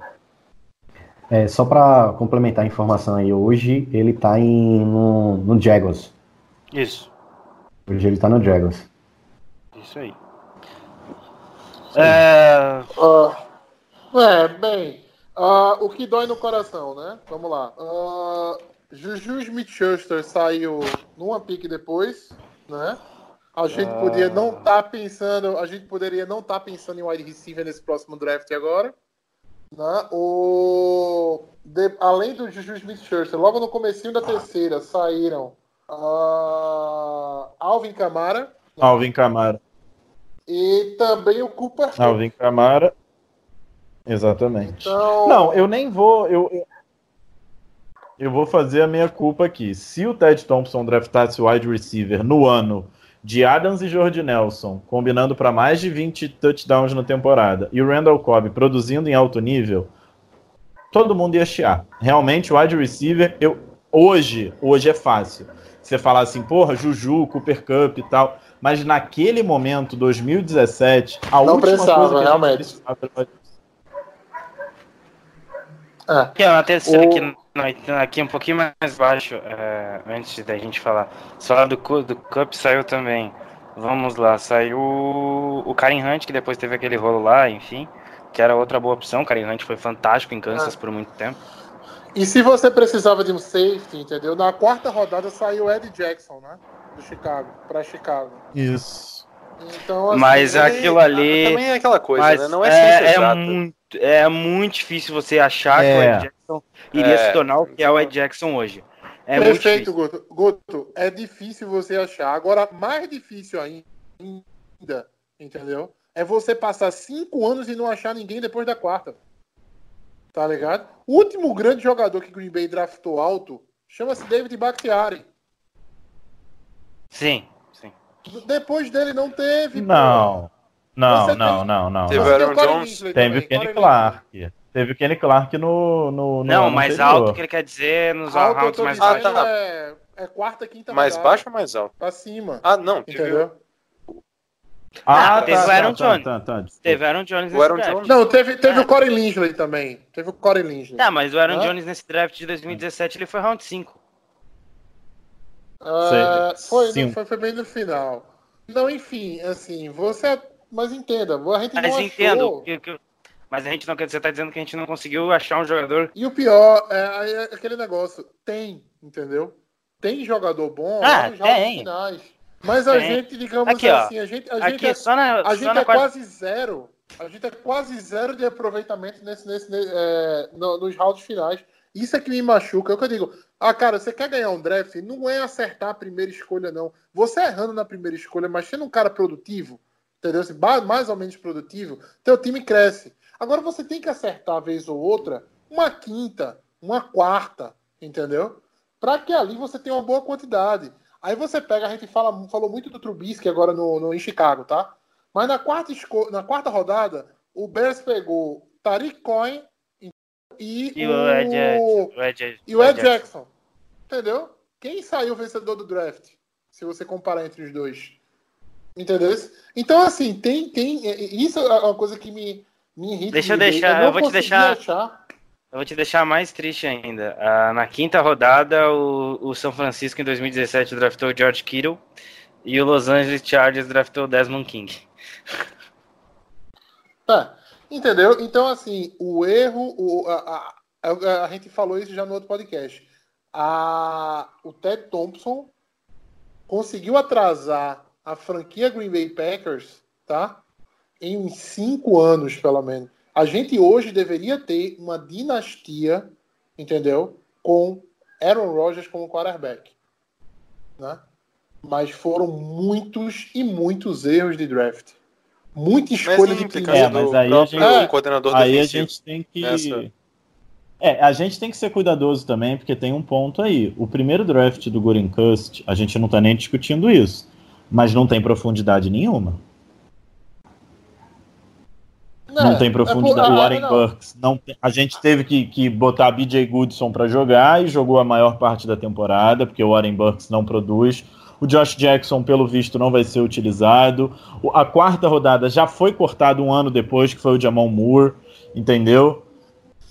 Não, perfeito, Então, mas o. Pa- Parece é, que é maior do que o Ted Thompson. essa, é, Ele conseguiu um essa capital aí- bom pegando uma escolha de primeira rodada para o próximo draft. Isso daí foi um Essa- movimento que essa- se destacou, né? É. Essa vai ser a discussão É, do isso ano que vem, melhor- né?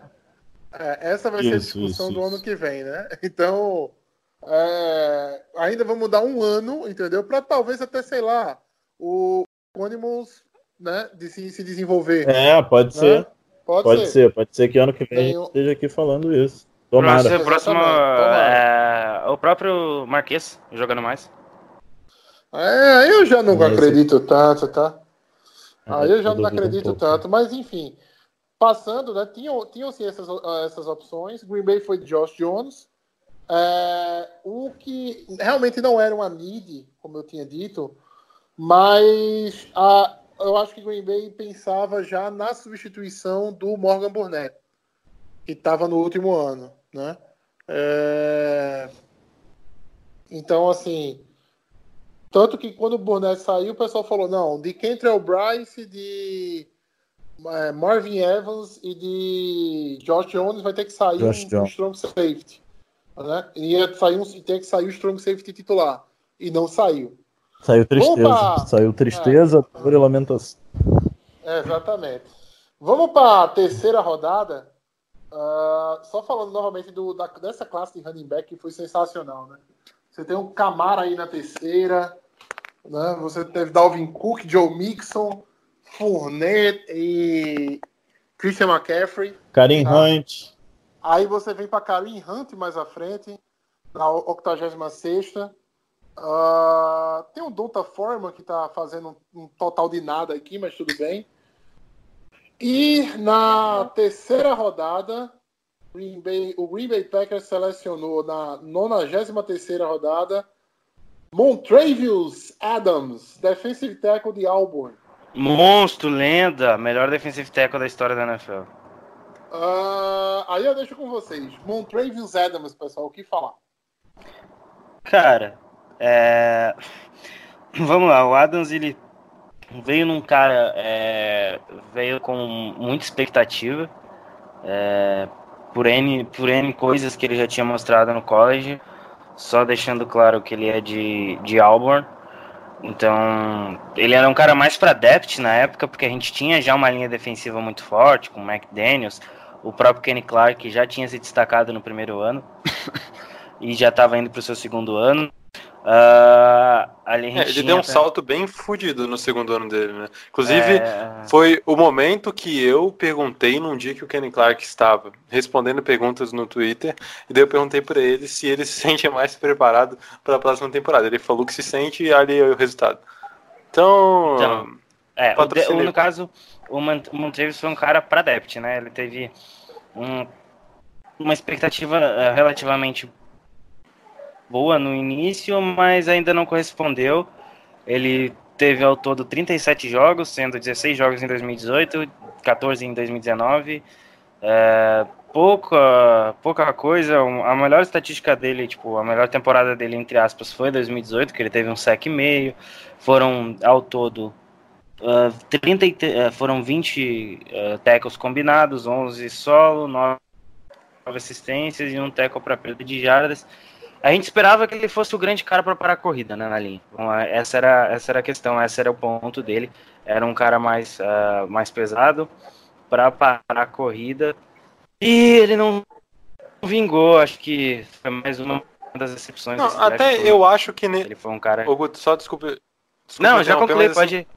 Pode. Não, não, até eu acho que nesse ponto o, o, o Montrevious Adams, ele se teve a, a- sua parcela ali, né? Mas assim, ele veio do high school bem cotado, ele foi avaliado como cinco estrelas, ele veio, ah, ali se a gente pegar o All-State Team, né, nos high schools, ele veio ali top 3 de, de defensive de linemen, né?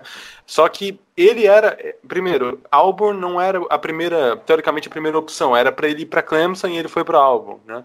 E ele foi bem no college, teve um bom impacto no primeiro ano dele, tá? Ele, inclusive, no primeiro snap que ele teve, ele já uh, marcou um sec. E no segundo ano foi mais de consolidação. E no, e no, no ano de júnior ele se tornou já no tackle 1 do time. Então ele foi, é, ele foi a maior força da defesa de Auburn com uma certa até folga, sabe? E depois que ele foi draftado, uma coisa que atrapalhou ele foi uma lesão justamente no segundo dia do, do, do training camp. E foi o training camp 2017 ele quebrou o pé e perdeu a- o resto da pré-temporada. Ali a gente, eu não sei se vocês vão se lembrar, mas já acabou que tirou ele daquela daquela rotação ali.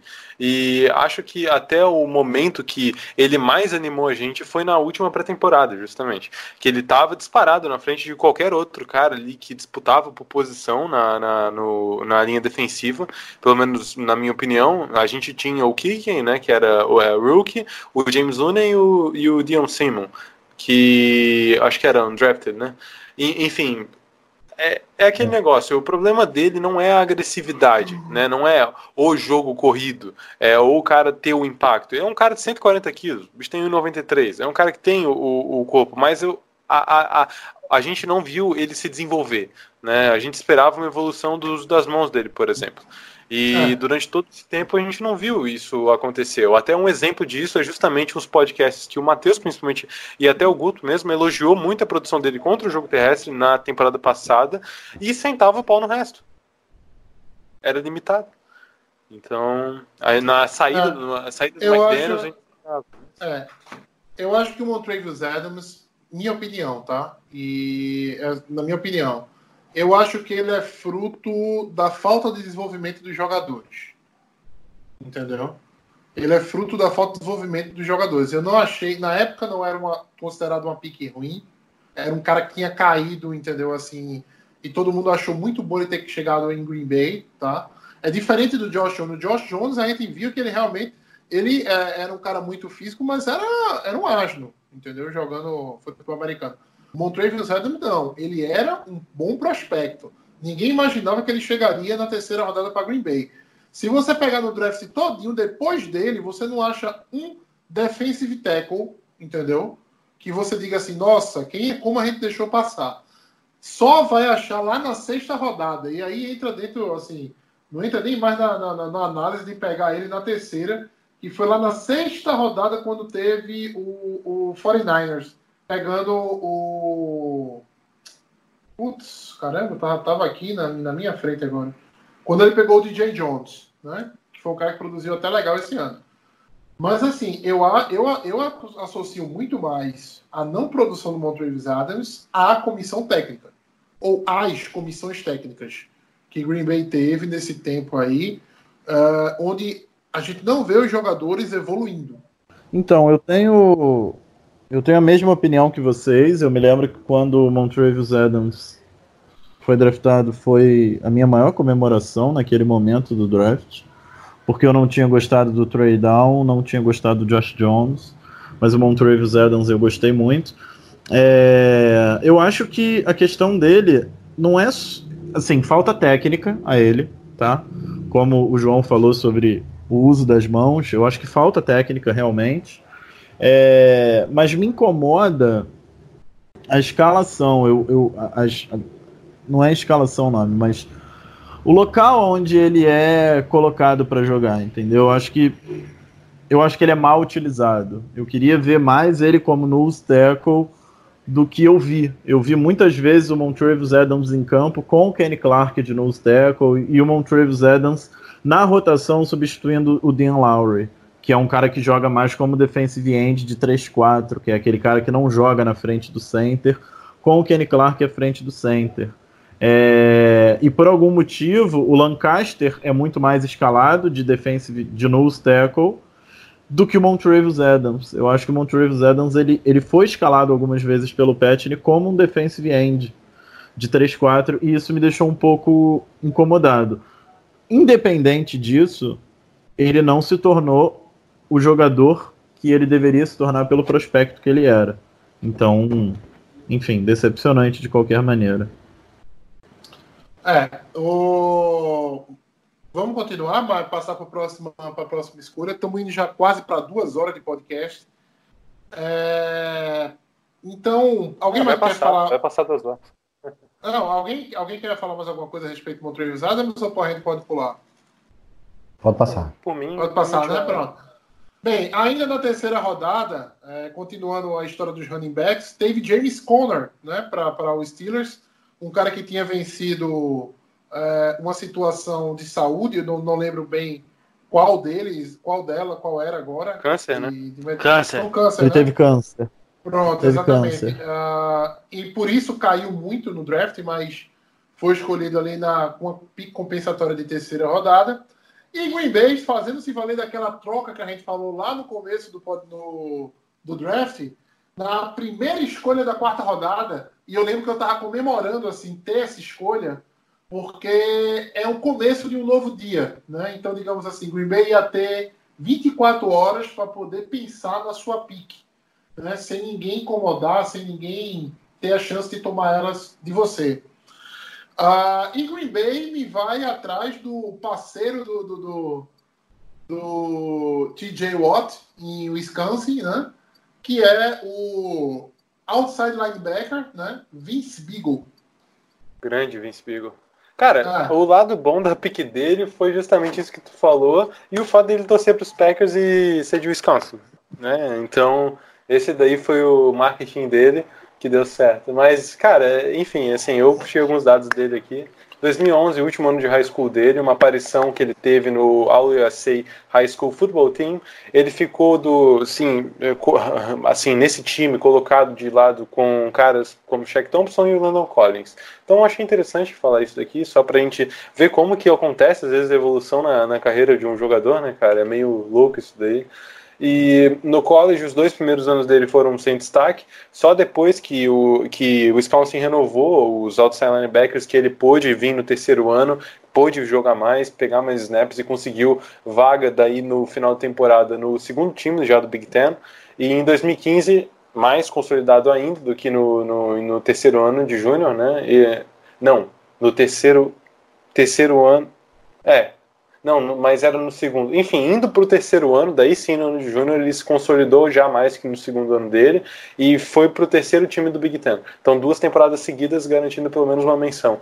É, e no ano de sênior ele foi justa, é, de novo para essa seleção. E é, o pessoal até pegou no pé dele em relação ao peso, ao tamanho mesmo que ele tinha, assim, não a altura, mas o peso dele, falando que ele era limitado na, na questão do atleticismo e que ele era o, o, o, seg o segundo Frank Zombo, que é aquele cara que foi um draft que a gente pegou em 2010 e ganhou o Super Bowl com a gente. E ele teve um sec no Super Bowl, na, naquele jogo do Super Bowl, inclusive. Com, com, em Green Bay ele não começou nenhuma partida como titular, ele ficou inclusive tempo listado na pup list, né? E no segundo ano a gente cortou ele, o Saints pegou, é, pegou, puxou pro pet, pet squad, depois soltou, o Dolphins pegou, e daí o Dolphins trocou, na verdade, ele, né? Daí teve uma troca que o Kiko Alonso foi para New Orleans e daí veio o, o Vince Spiegel. E nos Dolphins, inclusive aqui no Fama no Net tem um podcast do Rafa lá do Dolphins, e ótimo podcast, podcast inclusive, e ele até destacou já várias vezes o nome do Vince Spiegel, e eu escutando, né? Putz, esse cara passou é, com a gente, a gente nem viu direito ele no, no time, enfim, ele em Miami, inclusive palmas pro Brian Flores, né, cara, que teve que se virar com essa porcaria dessa defesa aí, e ele ainda conseguiu dois sacks e meio, né, naquela, naquela defesa. Mas, Mas, ele não atuou como outside linebacker, ele atuou como linebacker propriamente dito. Não, é, verdade, é não, não, não, não. Não, não, Miami, Na verdade, eles jogam em 4-3. Eles jogam 4, 3, com Will, é. Sam e. É, é. É, ele, jogou, ele joga como o, o, o, outside linebacker do lado fraco, né? Como a gente diz. Ah. O, a, o, é, ele joga como é. Anthony é Barr. que aqui. Isso, exatamente. É que aqui como, aqui no ele é o Anthony Football Barr. Reference tá como linebacker. Tá como linebacker aí eu É, ele joga, é, ele é então, um, eu também... é um É, então tá, tá. Então dá pra, dá pra ter Só que ele joga off-ball. É, ele joga off-ball. Perfeito. Deu, deu... Não, é... não é aquela mesma coisa, mas. É, ele ficou um ano em Green Bay. Eu acho, eu acho. Eu acho assim, quando, quando rolou essa quarta rodada, nesse primeiro dia, eu me lembro muito que muita gente falava o que falaram esse ano lá do Chase Winovich e do Rashan Gary, né? Que o Rashan Gary fazia tudo pro Chase Winovich lá e pegar os saquezinhos, e na verdade o, o Gary fazia o trabalho sujo. E eu me lembro que falavam muito isso do Vince Beagle e do TJ Watt. Que o Vince Beagle fazia o difícil para o TJ Watt lá e fazer o sec, né? E cometer o crime. É... E eu nunca gostei muito do prospecto, apesar de achar que ele valia uma quarta rodada. Eu gostava mais do Cal Lawson, que foi um cara que foi draftado um pouco depois pelo Cincinnati Bengals. Não sei quanto depois, mas acho que um pouco depois. Ele era é, um defensive end natural de quatro Oito rodadas depois. É, então, logo depois, é. é, e o Carl Lawson, se eu não me engano, no primeiro ano já em Cincinnati, ele já teve uma, uma produção bem, bem absurda, assim. É... Independente de eu gostar ou de eu não gostar do Vince Beagle, eu não entendi por que, que ele foi cortado tão rapidamente. Eu acho que ele é um jogador Também. que poderia ter produzido Também. um pouco mais. Então, assim, independente de eu achar que Green Bay poderia ter draftado melhor, poderia ter pego o Carl Lawson, por exemplo. Eu não consigo entender por que, que ele foi cortado tão rapidamente assim. Eu, eu vi algumas coisas no jogo do Beagle de uma defesa mais moderna, do que ele poderia produzir, e aí a gente ficou com jogadores que eu fiquei assim, caralho, por quê? Como Chris Odom, como Reg Gilbert, entendeu? E no, e no final a gente deixou o Beagle ir, tipo. Ah, a, a, eu não entendi. Negócio, o Beagle, o Beagle não, não testou a paciência da gente. O Kyle Fracrell já tinha Exatamente. testado. Entendeu? Exatamente. O Fracrell já vinha fazendo merda há um tempo, né? Então, assim, há dois anos a gente não tinha paciência com o Fracrell mais. Aí o Beagle, com um ano só, foi cortado, ninguém entendeu isso. É, eu não entendi. Eu não entendi, eu não achei isso a melhor alternativa. Independente de eu gostar da pique ou não, eu não, eu não fui a favor do corte. Acho que ele ainda poderia estar no elenco, que ele fosse cortado no começo desse ano, no ano passado, no, no, no, no próximo. Mas é pouco tempo para um jogador que, assim, tem condição de estar na NFL. Eu acho é. que, pelo que ele conseguiu minimamente produzir em Miami, com mais de 80 jogadores testados, isso é bem claro. Enfim. É, passando para a próxima pique, uh, deu um probleminha no meu computador aqui. Tu pode, por favor, anunciar ela, Guto? Cara, a próxima pique é de um cara conhecido aí, um cara que a gente ama muito, que o Matheus ama muito, ó, chamado Jamal Williams, pick 134, primeiro running back, né? Uh, alguns nomes interessantes que saíram antes dele, que a gente já citou, o Ed Jackson e Tarek Cohen, uh, o próprio David Sharp, que é um tackle que até teve alguns, algumas aparições no, em Oakland. Mas Jamal Williams, que é um cara bem ativo no nosso sistema ofensivo. Um running back que eu particularmente gostei na época que foi draftado. E graças a Deus deu certo, né? Como acho que toda a classe de running back que foi draftada, tirando um ou outro nome ali, deram certo na, na, na NFL nesse ano. Ele, é, ele veio de, de Bayou, ou BU, como queira. 46 é, jogos. É um nome desgraçado. É, BIU, isso, obrigado. 46 jogos totais pelo Packers. Ele jogou 16 em 2017, 2018, 14 nesse ano. Ele teve um, um aí teve aquela aquele problema no pescoço que a gente ficou bem a, alarmado aí contra Detroit ou Philadelphia, não lembro. Foi Philadelphia porque foi um jogo de quinta-feira em que todo mundo foi lesionado dos dois times. Todo mundo tomou porrada. Foi o Barney, né? Foi o Barney que deu uma porrada. Nossa, foi feio. Uh, enfim, ele foi um cara que tem, ele tem aparecido muito bem. É um cara que a gente fala que ele é o cara mais da porrada, né? O cara que mais que aguenta porrada ali no nosso backfield. Técnico, o cara que, que foge mais dos tackles. Então, o Jamal Williams é esse cara mais porradeiro para ganhar aquelas 3, 4 jardas na mar. É, é uh, o, só rapidinho, o, é engraçado porque esse draft, se a gente for retomar hoje, ficou conhecido como draft primeiro do King e depois dos running backs. Na, na verdade, primeiro ficou conhecido como draft dos running backs, né? Vamos deixar os pinos nos aí. Então, e a gente só foi selecionar na nossa quinta escolha, o nosso primeiro running back. Né? E depois a gente seleciona o Jamal, daí tem outra, outra e depois a gente vem com, com o Aaron Jones. E daí lá embaixo o Davante Mays, mas enfim, né, isso aí é para depois. É só considerar isso daí que é engraçado. E o, o Jamal, ele, ele aqui e nesse draft recheado de running back, ele prova também um pouco dos pontos dos running backs em late round, né? Porque muitos times às vezes fazem um sacrifício que eu acho bem desnecessário para atacar o running back cedo e acaba que sobra, sobram talentos, né? Só que aqui teve um ótimo trabalho de gente observar também. E Pode falar aí, Matheus. Não sei, te cortei. Não, não. Assim, é, sobre draftar várias coisas sobre o Jamal Williams. Eu gosto do jogo dele, de baixar a cabeça e, e ir para enfrentar o Teco, entendeu?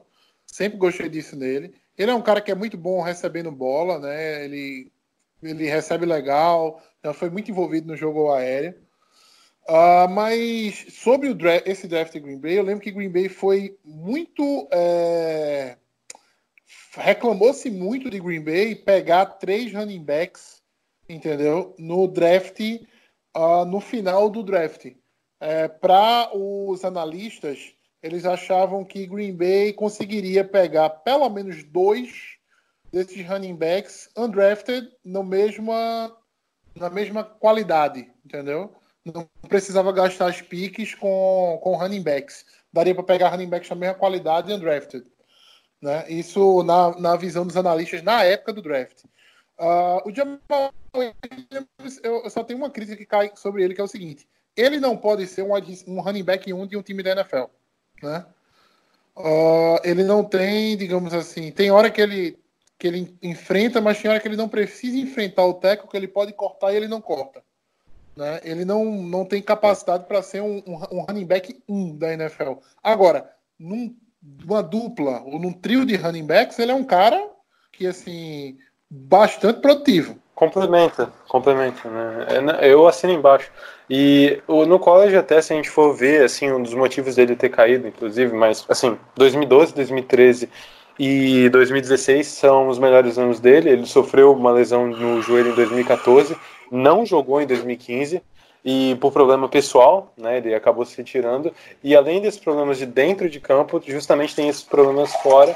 Ele fez uso de bebida alcoólica ainda menor de idade e ele voltou até bem para o ano de sênior e assim teve alguns, acho que foram três jogos depois que ele acabou perdendo por problema no tornozelo. Mas, enfim, ele teve esses altos e baixos também dentro do college. Ele teve um gap ali depois de 2013 13, 14 até 2000, o ano de sênior em 2016. Então ele teve esse gap aí que acabou tirando também ele do mais do topo do draft. E ele já chegou sendo, até o Matheus tinha acabado de falar que ele não pode ser o running back principal. Ele acabou sendo já no primeiro ano nosso running back principal. Ele pegou 42% dos snaps, ele ficou na frente do Ty Montgomery e do Aaron Jones. E para o segundo ano dele, né, seguidamente ele foi a mesma coisa, mas daí já deu até para ver o crescimento do número de snaps do Aaron Jones, né? O, o Jamal, ele estava com 42, subiu para 48 e o, o Aaron Jones, ele foi para 35% dos snaps. Isso muda completamente na chegada do LaFleur, né? Quando nesse, nesse ano de 2019 o Aaron Jones vira o running back 1, 61% dos snaps, né? Então ele mudou completamente ali, até até se a gente pegar o, o LaFleur nos Titans, a gente observa que ele a, até o, o Henry tinha mais uma porcentagem maior de snaps, mas até a característica do jogo é diferente, né? Enfim, 61% dos snaps pro pro Aaron Jones e 34% pro Jamal Williams.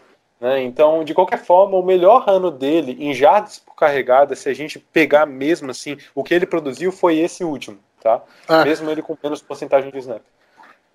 Mas ele... assim, o, o, o, João, só lembrando, o hum. LaFleur lá em lá em Tennessee, ele segurava muito os snaps do Derrick Henry.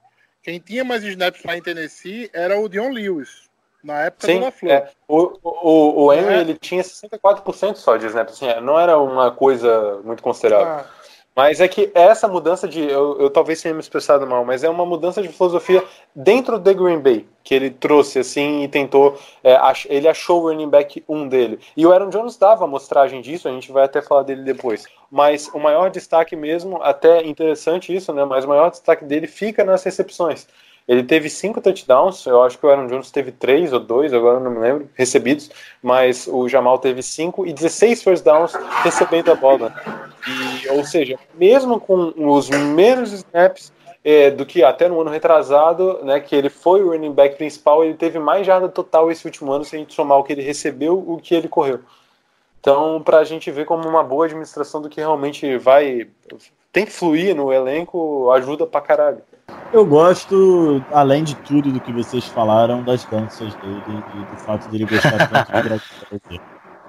E é isso, porque assim, vocês mataram tudo e aí a gente fica até impossibilitado de falar, né? Queria deixar essa denúncia aqui também. Tem bronca não, Garcia. Então, o próximo, o próximo jogador vai começar por você, tá? E na meu computador voltou aqui, graças a Deus. É, o na quarta rodada matamos a Van, já entramos na quinta rodada. Ah, tu não vai me dar esse cara, não. tu não vai, não. Deixa o Aaron Jones. Ah, Deixa o Aaron Jones. Já. Ah, tá bom, então na quinta rodada, ah, para quem que eu vou passar? Para quem que eu vou passar essa trepeça? Pelo amor... ah, Green Bay, o, Green Bay Packers, é, o Green Bay Packers escolheu na quinta rodada. Ah, 100, uma, escolha 175, né? Para a sua análise, Guto. E Anjo ah, não, eu sei. É. O famoso receiver de Purdue. Caraca, velho. Ele não tem nem estatística no, no Nossa, site. cara. ele não tem nada, velho, porque não foi nada, mano. Ele, tipo, é, tipo, acho que é... ele ele é um não, cara que veio eu de- dei uma procuradinha na vida dele, cara, do Yancey. Eu, É, ele gostei. veio de, Pur- de Purdue, né? É um cara 6'1". Grande, grande faculdade. É, é um cara 6'1", 1,85m, 99 quilos. Não tem um- uma puta estatística dele aqui, né? Mas... Eu, eu eu acho que ele foi... é, ele, ele tava na XFL. Sim, eu, é, ele tá agora no New York Guardians, que é o time lá da XFL de Nova York. também. É, ele tá machucado, inclusive. Saiu a lista dos jogadores que não. antes do coronavírus. Vai tomar no olho do... É, antes do coronavírus. Ah, não ele, dá, não, não. ele não pôde treinar na semana. Daí ele, ele- só que não divulgaram o motivo da lesão. Eu fiquei até, porra, não deu pra saber. Daí, só cara, Então o, é isso, o- galera. Esse é o DeAngelo Yancey aí, valeu. E é tá isso. machucado, né? XFL. Vamos para o Jones, pra- vamos para o Jones. Calma, peraí, calma, calma, calma, calma, calma.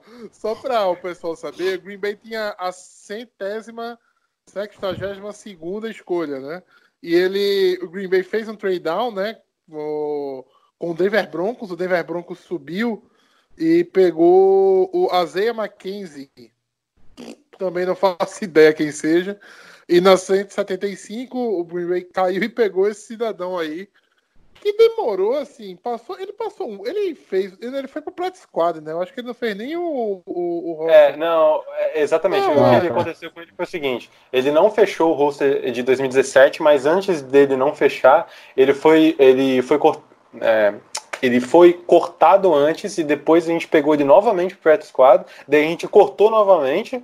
E daí o Jets pegou ele pro Practice Squad e, e os Titans também chegaram a ficar um pouquinho com ele antes de liberar ele também. Só que daí o Titans eu não tenho certeza porque não tá nem listado. Eu lembro, Não, eu tô não. lembrando um pouquinho dele. Sabe aquele jogador que você vê que não tem jeito nenhum de wide receiver?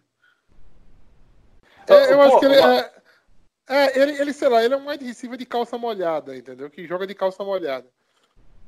Não, mas, ó, assim, eu vou, eu vou destacar uma grande coisa que vocês não vão ligar, mas ele- a melhor coisa que ele fez pro Green Bay foi, acho que, as 100 67 jardas que ele teve no primeiro jogo da pré-temporada 2017. Isso vendeu ele pra XFL, tá? Ele só conseguiu aí a, a vaga dele lá no Guardians também por causa desse draft, por causa desse jogo que ele teve, que foi o, o jogo de maior jardas por recebedor naquela pré-temporada 2017. Se Uau! eu não Daí você É, tira e- né?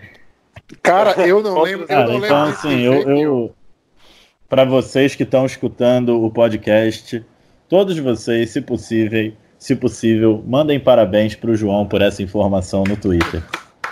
Porque olha, tá de parabéns, Cara, João. Você foi Não, eu longe, João. Você Não, foi eu- ninguém longe. se importa, ninguém se importa com o DeAngelo.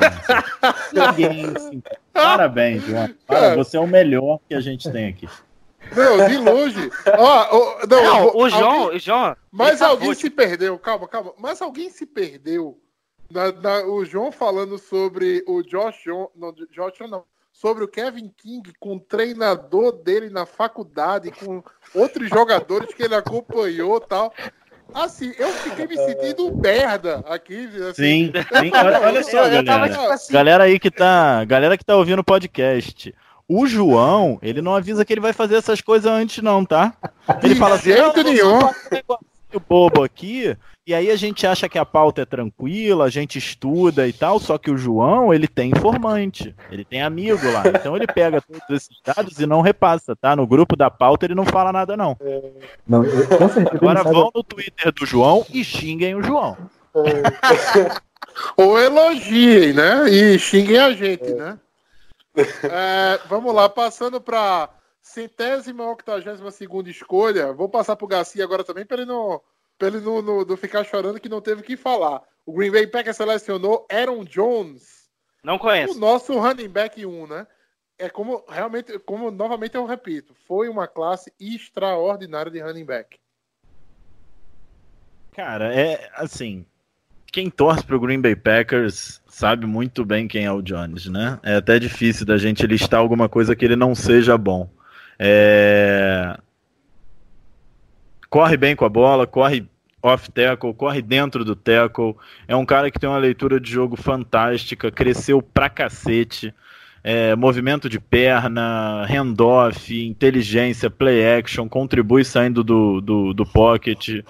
Não é tão bom recebendo passe assim, mas ainda assim consegue fazer um bom trabalho. A minha única questão com o Aaron Jones é ele não conseguir ter 30 toques na bola, ele ter que ser preservado, ele não conseguir ser. O, o, o Jones não é top 5, top 10 da liga hoje, para mim.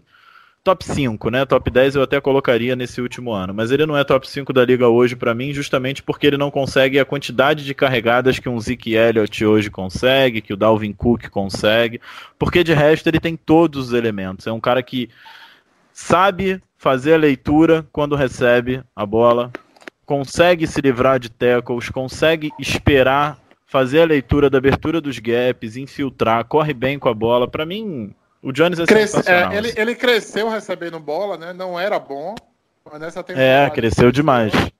Cresceu Mas já demais. que, já que você Sim. trouxe essa análise aqui, Garcia, vamos fazer um, um- um jogo rápido aqui. Ah, não é top 5 da NFL, ok. Ah, é top 10? Vamos tentar listar aqui se a gente tem 10 jogadores hoje na posição que a gente possa dizer que sejam mais dominantes que o Jones, né? Ah, Interessante, vamos lá. vamos lá. É, Bem, o melhor Elliott, running back da NFL pra mim é o Christian McCaffrey. Depois do Ok. Christian McCaffrey, a gente Sacon. bota o Todd quê? Gurley, Todd Tá, Gurley. Todd Gurley esse é o hoje não. Assim, a gente Eu não precisa dizer, a gente não precisa colocar em ordem. A gente só precisa saber se tem 10 a- ou mais, é, se tem mais de 10 melhores Ah, do que ele, entendeu? Sim, sim, sim, sim. Concordam? Sim, vambora. Vamos lá, é, vamos lá. Então, Ezekiel Elliott, Todd Gurley, uh, McCaffrey. Todd Defensive Gurley, Tackle. Derrick Henry. Todd Gurley eu não, eu não concordo. Nem, eu também não não concordo é com o Derrick Henry. melhor? Derrick É, Henry também hoje concordo. não. Hoje, óbvio que Uh. carreira é melhor, mas hoje pra Não, mim não. é, não. Mas é, vamos lá, a gente tem Quem- que considerar. Quem você a prefere tem ter no time hoje, Matheus? O Eu Henry prefiro- ou o Prefiro o Aaron Jones? Jones porque o Aaron Jones tá saudável. É, Também o valor do A contra. questão do Gurley é, ele não tem mais joelho, né? Esse é o, esse é o problema. Ah. É. tá bom. Então vamos lá. é, eu já tô perdendo as contas. Ezekiel Elliott, McCaffrey, McCaffrey, 2. Sacon, uh, 3. Saquon Saquon Barkley. 3. Camara, eu, co- Camara 4. Camara 4. Dalvin Na Cook, minha Derrick Henry. visão, Dalvin Dalvin Cook, Dalvin cinco. Cook 5, Derrick Henry 6 pra mim. Não acho Eu o Derrick boto Henry melhor. Não, Mas o. Derrick Henry, a, a temporada do cara é indiscutível, cara. O que o Derrick Henry fez esse ano foi uma coisa absurda. Tá, tudo bem. É. Temporada aqui. É, 6, né? É, eu colocaria, tá? Ele teve uma queda de, de rendimento muito grande porque o time caiu de rendimento, mas eu acho ele mais running back. É, é o Leonardo Fournet. Tá? Na minha visão. Não sei se vocês concordam comigo. Teve Não, eu respeito, porque... mas a questão é que ele não tá saudável, né? eu acho que entra Não, na- não, ele não tá. Não é nem questão de saudável. é, ele não tem linha ofensiva que. que entendeu? Que tire, assim, que, que abra meio gap pra ele. Eu acho que É, entra, justo. acho- eu acho que o Fournet entra na mesma perspectiva do Gurley aí. Acho que não entraria agora nessa lista por conta da É, fazendo, fazendo, fazendo o final de 2019, eu também não colocaria o Leonardo Fournet. Pra mim, o Leonardo Fournet teve uma primeira temporada fantástica e foi basicamente isso. Mas assim, É. é, eu acho que o time dele só ajudou na primeira rodada. Na primeira, na primeira Não, eu temporada. concordo. Na primeira eu concordo. temporada. Não, cara, ano passado eu lembro, porque eu tinha o Fournet no draft, tá? Eu tinha o Fournet no, no Fantasy. É, era um absurdo como dava uma bola na mão dele e ele não conseguia passar da, da- das trincheiras, entendeu? Assim, é, É, ele, ele era pega, era pega duas, duas jardas atrás. Teve uma Ele um lance é que a linha lembro. ofensiva, É, eu teve a um linha lance que ofensiva ele deles quebrou é- dois tackles. dois Não, bons jogadores. é, ele quebrou dois tackles e correu para 90 jardas quase, entendeu? Ali que eu falei, cara, esse cara não é ruim não, entendeu? Agora desculpa, não tem como correr sem linha. Mas enfim, eu colocaria o, o Fournet na sétima, a gente pode fechar assim, ou não bota o Fournet? Não, não, tudo bem, pode botar. Pode botar, pode botar, pode Sim, Bom. Vamos continuar. É, quem mais a gente pode colocar? Nick Chubb.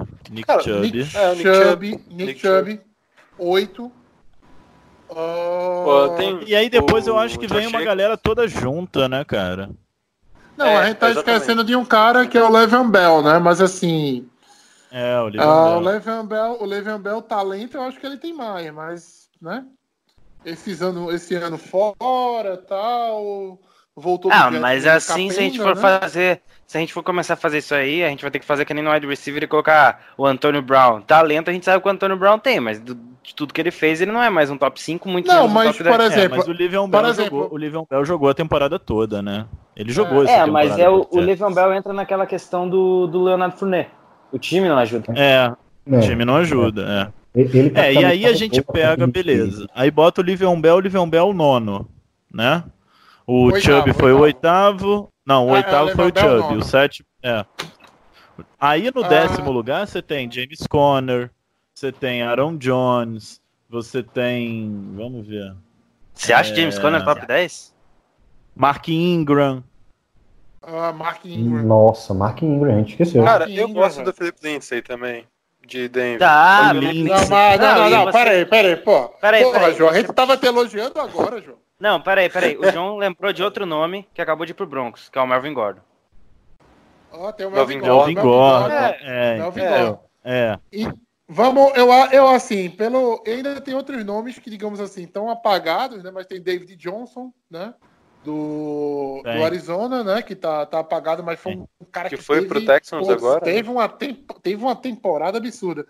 Você tem Joe Mixon, que não é um running back Joe ruim, Mixon, é, Joe Mixon. né? Saiu Nem de longe é um running back ruim.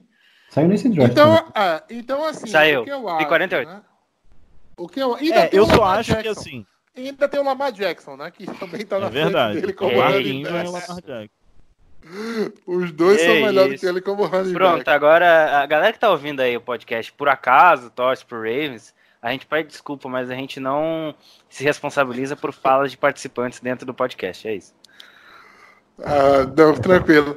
Mas então, assim, eu acho que a gente pode chegar num consenso que ele teve uma Ele tá no temporada bolo. de top 10. É, ele teve uma É, ele tá temporada no de bolo. top 10. Teve uma temporada de Sim. top 10. Uhum.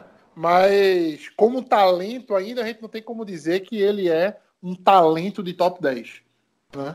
Muito talvez por conta dessa questão de ter poucos snaps.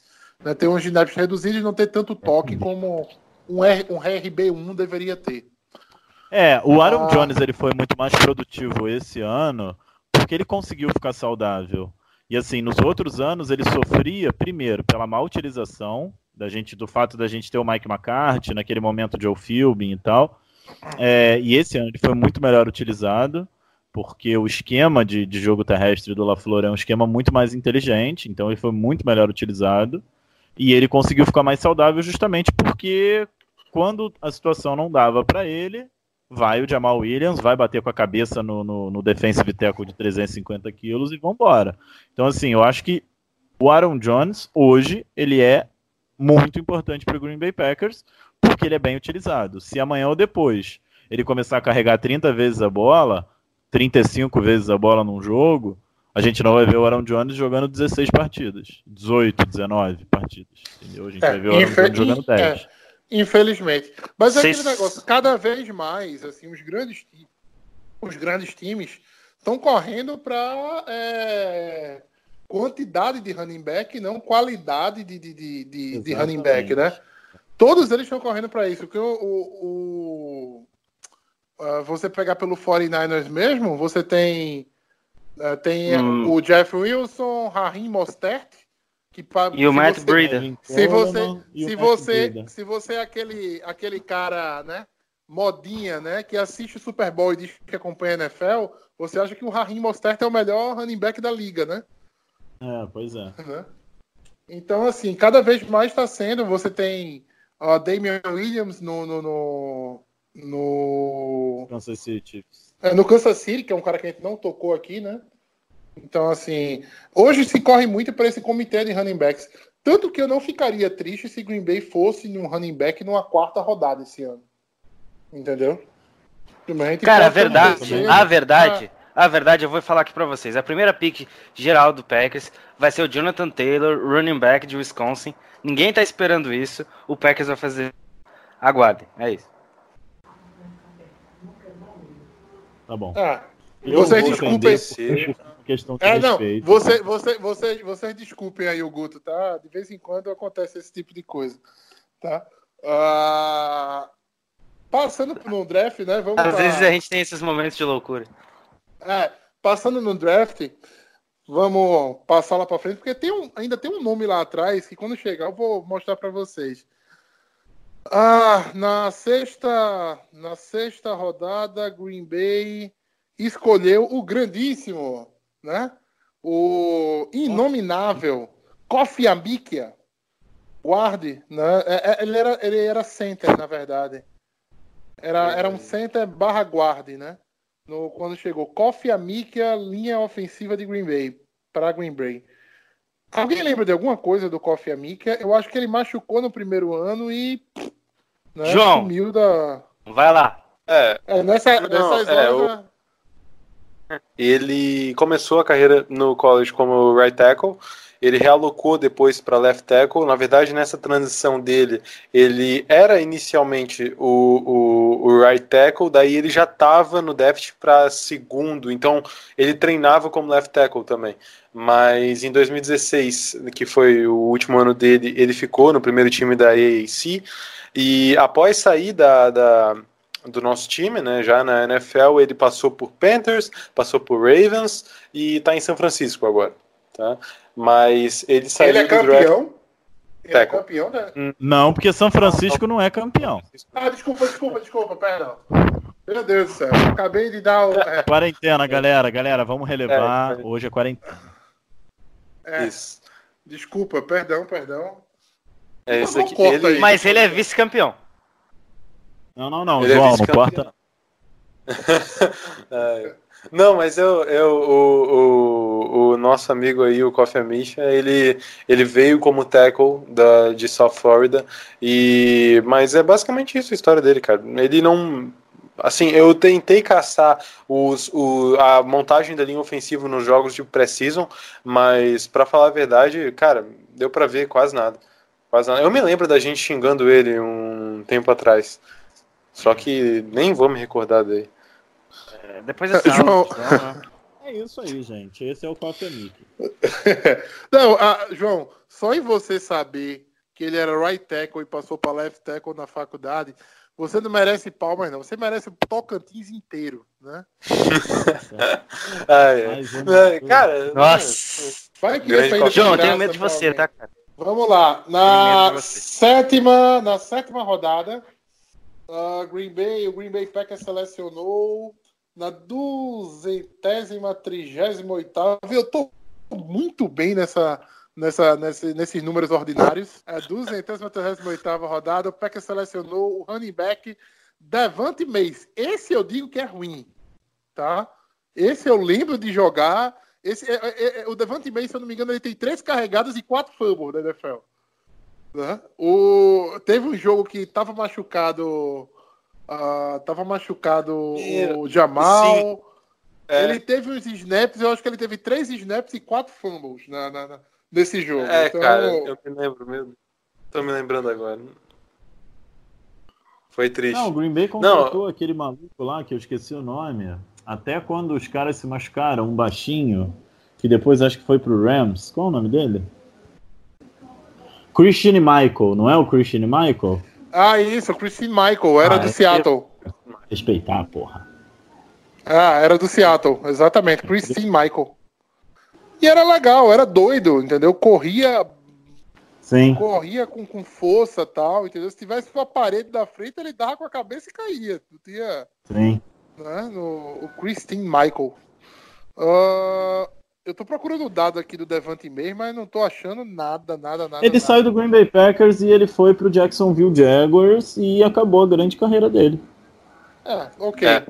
É, o, o- ele, Ah, ele na. Só, só um o- detalhe, o- tá? o- Ele passou no Patrick Scred do, do, de Cleveland, antes de ir pro, pro Jaguars. Sim, também.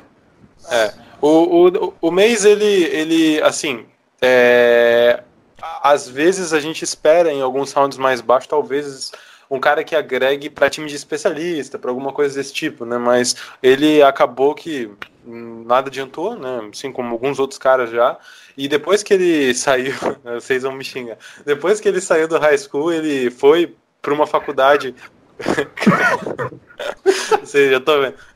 Ele foi para uma faculdade comunitária, uma faculdade pública lá no Texas, e ele chegou até a jogar nessa Você faz faculdade. de propósito, né? Só- Só, só que ele teve uns problemas de extracampo e esses problemas de extracampo fizeram com que ele fosse expulso, retirado do, do time. E não sei se expulso, mas ele se retirou do time. E mais tarde ele chegou a voltar de novo para a faculdade. Eu não, agora não vou me recordar se ele voltou, se ele foi para outra, mas é ainda faculdade comunitária. E ele voltou por conta de um ex-técnico que ele teve no, no ensino médio que falou para ele voltar e acontece que quando ele voltou o atual treinador que ele tinha nessa, nessa, nessa faculdade acabou sendo demitido e daí ele estava jogando só que ele foi pro banco né, quando esse cara foi demitido e nessa época ele tava, não estava esperando mais nada sobre o futebol americano Você precisa fazer. Cara, cara, para. Você precisa me dar algum, alguma coisa assim pra eu conseguir cortar o áudio do jogo do meio, velho. Não é possível. O cara, o, o- o técnico foi demitido, porra.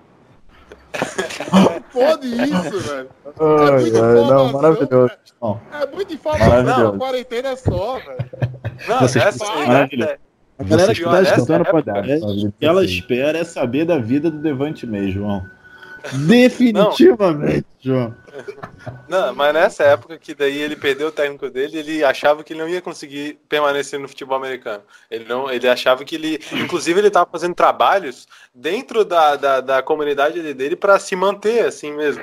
E daí ele, ele, ele acabou que conseguiu o, se destacar porque no outro ano teve uma renovação no time, dele pegou a vaga de titular ali e se destacou.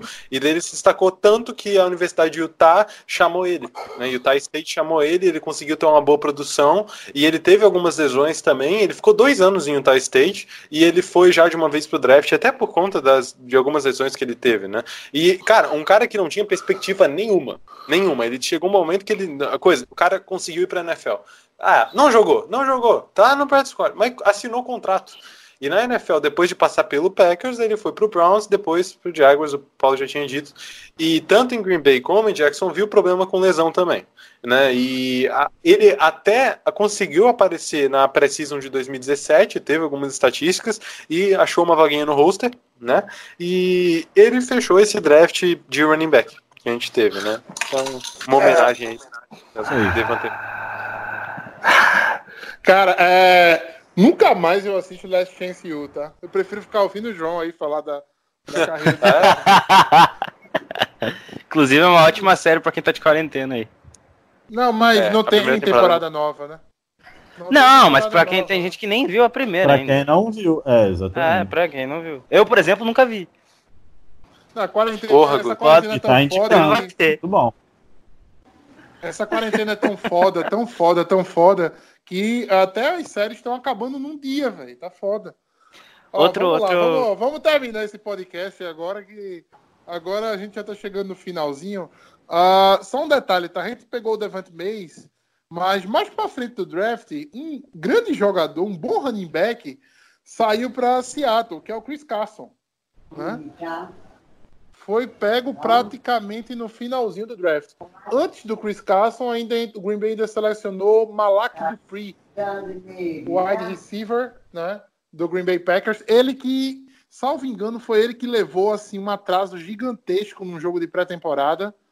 Né, levou um, sofreu uma, concus, uma, uma, uma concussão, salvo engano, bem forte. É, e eu lembro de notícias dizendo que o Yancey, né, que foi draftado com ele, foi no hospital, né, com ele, ah, foi, com- foi, foi no hospital para ver ele depois do- desse jogo de pré-temporada. É a única lembrança que eu tenho do Malak Dupri, do Malak, Mala, é, Malak Dupri. Malak Dupree. É isso mesmo. Ele chegou no Green Bay Packers. É, eu me lembro que eu não fazia a menor ideia de quem era. Quando eu vi os highlights dele, eu achei bem legal, inclusive bem mais prospecto do que o, o DeAngelo Yancey. E aí a grande carreira dele foi tomar uma porrada e ir pro hospital, deixar todo mundo preocupado e depois ir pro practice squad do Buffalo Bills, se eu não me engano. Acho que foi isso. É. ele, ele era um cara que ele... falavam, falavam dele de, de recepções para muita jarda, né? Era um cara que tinha uma média de jardas por recepção legal. Sim, é, sim, ele... sim. Ele era um bom prospecto. Agora com você, João, que conhece tudo da vida do Malak do Pico. Não, não. Mas até ele falou de Buffalo Bills, o Garcia falou Buffalo Bills e tal. Depois ele passou ainda por outros times. Ele passou pelo Texans, Seahawks e Cardinals, tudo no mesmo ano. E Chargers nesse último, e daí agora ele tá na XFL. Tá no DC Defenders. Né? Ele tá, não sei a situação dele, se ele tá machucado, mas ele tá lá. E na Precision de 2017, ele, ele jogou contra os Eagles e contra o Broncos, e nesse jogo contra o Eagles tem um safety chamado Tree Sullivan, que é um arrombado que deu uma cacetada no, no, no, no nosso amigo Malak Dupree e acabou saindo do Lambeau Field imobilizado ali, todo ferrado mesmo. Foi no jogo de abertura da, da pré-temporada. E daí é. até o, o MM depois veio, o Mike McCarthy veio e falou que ele estava no protocolo de concussão. Daí. Só que, assim, não demorou muito, ele foi liberado depois. E. Deixa eu. E, cara, é, até o Garcia falou que ele era um bom prospecto, melhor do que o Yancey, e realmente teve alguns analistas que projetaram ele para ser entre a terceira e quarta rodada. Acabou que ele saiu como a nossa última escolha, né? E ele até eu, eu concordo com o Garcia, eu acho que ele merecia uma insistência maior que o próprio D'Angelo Yancey. Sim, tá? sim, sim. É. Ele era um prospecto bom. É, ele era um prospecto bom. Mas, Sem a brincadeira da. Uh... Quais são os números da faculdade? É, não, não, eu não, senti. Não, não. E é isso, galera. É, é, é, esse, um abraço. Ó, valeu. Só pra, só pra gente fechar, pra gente fechar aqui só alguma eu tô vendo aqui alguns é, jogadores notáveis que não foram draftados, tá? Nesse, nesse ano. Você tem Ricky Seal Jones, que é Tyrande do Arizona Cardinals, era reserva né, do, do, do, Cardinals. Mas você teve um cara em Green Bay que fez um calor danado e hoje é tido como uma, um, uma sensação na NFL, Tyson Hill. Né? Esse foi o ano que Green Bay trouxe Tyson Hill para o corpo de quarterback.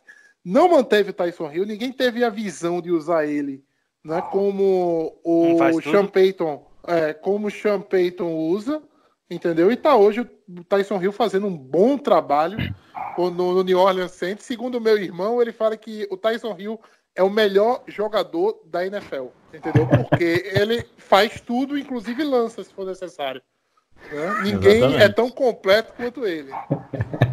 Não, e teve mais gente interessante, né? O Corey Clement, o Austin Eckler, o atual running back 1 do Los Angeles Chargers, o Matt Breida, atual running back 1 do, do São Francisco 49ers. Ah, Kendrick Bourne, Kendrick, Bo Kendrick Bourne do São Francisco 49ers também. é verdade. É verdade. Tem... Então, assim, é aquele negócio que eu, que eu falei sobre draft, né? Assim, você pode achar na primeira rodada, entendeu? Alguém extraordinário. Mas se você conseguir achar nas últimas rodadas, né? uns dois ou três caras que vão agregar no teu depth, cara, você pode dizer que você ganhou. Né? Não, ganhou bem o draft. Foi muito. Eu acho que é o podcast mais legal de fazer no, no ano, né? E é uma honra ter o João aqui trazendo pra gente, né?